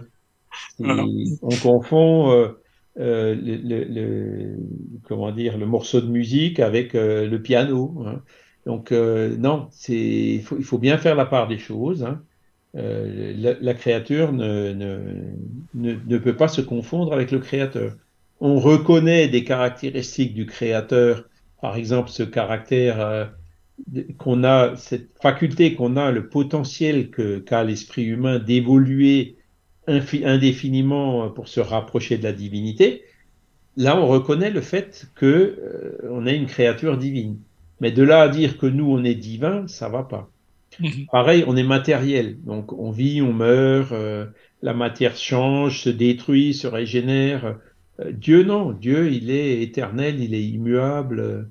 Donc, euh, il peut pas, la matière ne peut pas, qui, qui, elle, n'est pas immuable hein, par définition, puisqu'elle se transforme, hein, le fer rouille, etc., euh, ne peut pas être confondue avec la, divinité qui, elle, est immuable. Il y, a plein de, problèmes de raisonnement vis-à-vis du panthéisme. Ça ne tient pas non plus. Voilà. Alors, la seule, le seul système qui vraiment euh, donne cette, cette, compréhension globale, logique et cohérente, c'est celle du spiritualisme et aussi avec la, la, comment dire, sans la perte de l'individualité. Hein. chacun selon ses œuvres, avec en plus donc la faculté d'évoluer, euh, de progresser sans cesse, hein, comme le dit Kardec, comme comme c'est écrit sur le tombeau de Kardec à Paris. Hein. naître, mourir, renaître encore et progresser sans cesse, telle est la loi. Là, on a une vision qui permet de voir d'où on vient et où on va. c'est celle qui est quand même la plus motivante celle qui nous stimule le plus à faire le maximum d'efforts euh, pendant notre incarnation présente, et eh ben pour, pour devenir meilleur, chaque jour un peu meilleur que la veille, et travailler aujourd'hui à nous préparer un lendemain meilleur. Voilà.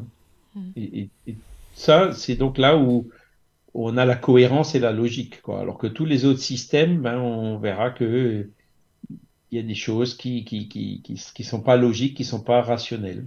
Voilà. Mais il reste ancré dedans. Voilà, ben c'est euh, comment dire, on peut y rester pendant un certain temps, le temps de comprendre. Et après, ben avec même malgré la résistance au changement, à partir du moment où on comprend, on finit quand même par euh, par changer. Comme cet aveugle hein, qui était qui blasphémait Dieu et puis qui dans la vie suivante, euh, c'était comme, pratiquement comme s'il le remerciait, quoi, mhm. d'être aveugle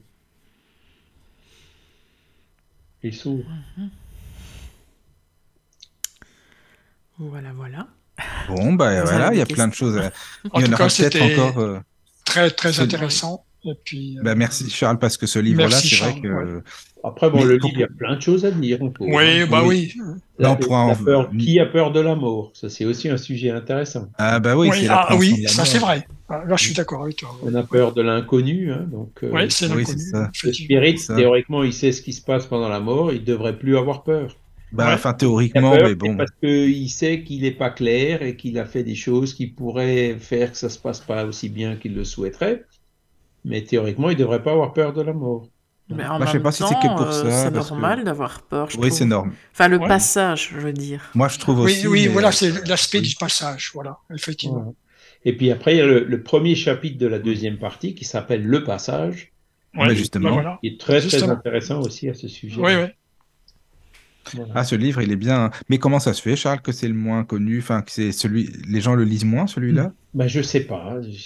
C'est je, il lit surtout bon, le livre des esprits, le livre des médiums, et puis l'évangile, hein, ça on peut comprendre.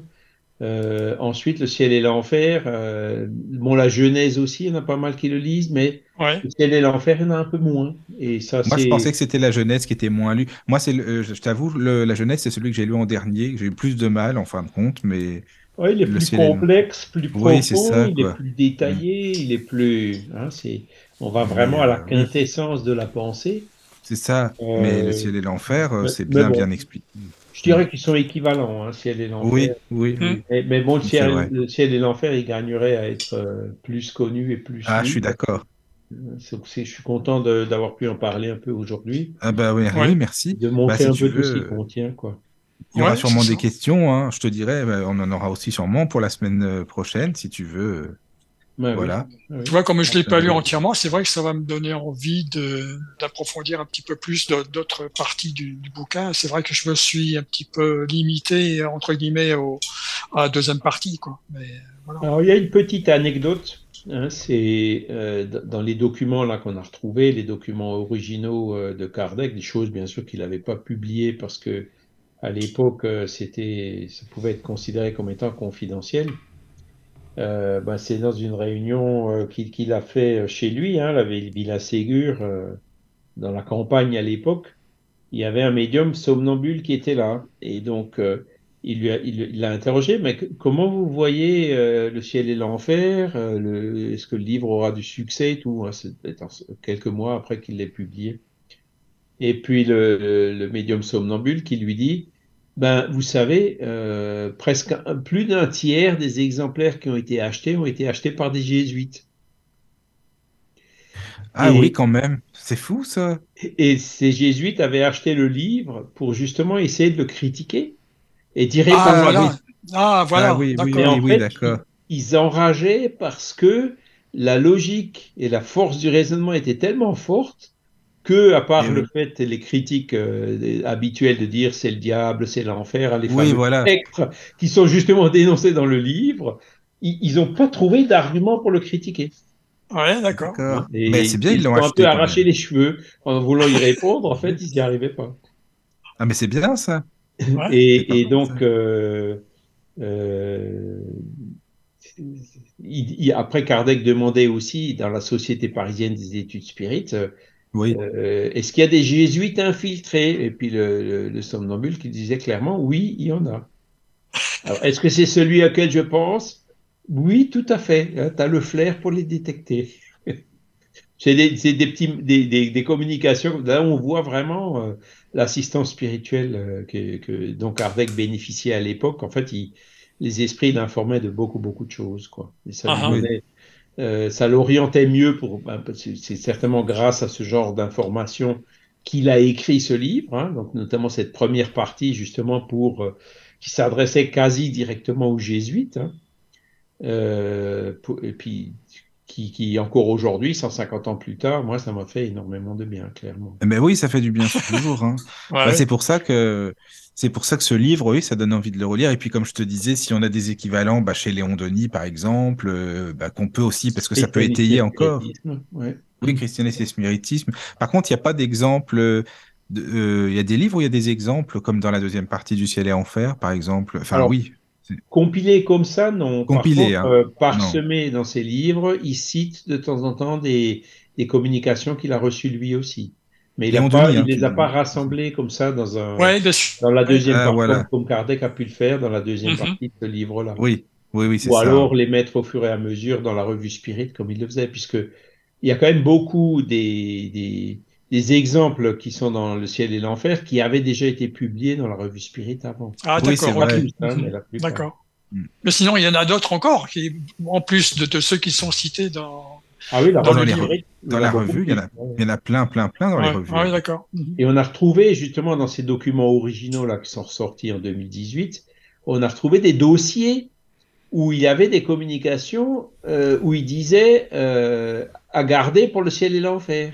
Hein? Ah, ah oui, et, et, donc, on a retrouvé les originaux de certaines de ces communications. Et, et dans, dans, ce dossier-là, il y en avait d'autres parce qu'ils ne pouvaient pas tous les mettre non plus. Hein, Bien sûr. quand même en 500 pages. Et, il y en a encore d'autres euh, qui sont complètement inédites, qu'il n'a jamais publiées ni dans la revue Spirit, ni dans le ciel. Ah oui. Et elles seront publiées ou non? Ah ben euh, oui, c'est-à-dire euh, on est en train de transcrire tous ces documents. Et ah, bien, hein, j'en ai déjà parlé, il y a le, le, portail Progetto Kardec, hein, donc ça c'est en, en, oui de l'université de, ah Mais le site, il est bilingue, il est déjà en français. Et donc, euh, il y a les images, hein, les scans haute définition ah des, documents. Il y a la transcription en français et il y a euh, des traductions. Donc, pour, euh, pour l'instant en portugais, il y en a d'autres qui sont en train d'être faites en espagnol et il va y en avoir aussi bientôt en anglais. Et il y a parfois aussi quelques articles pour contextualiser, pour expliquer un peu qui étaient les noms, les personnes. Ah oui, d'accord. C'est bien ça. Donc, euh, tous ces documents-là, euh, à terme, ils seront mis euh, sur cette plateforme-là. Ben, merci, à toi, Charles. Merci à vous. Et puis à très bientôt. À bientôt. Voilà. À merci. bientôt. Bonne nuit. Bonne, nuit. Écoutez de la musique 24 heures sur 24 sur la radio du Lotus.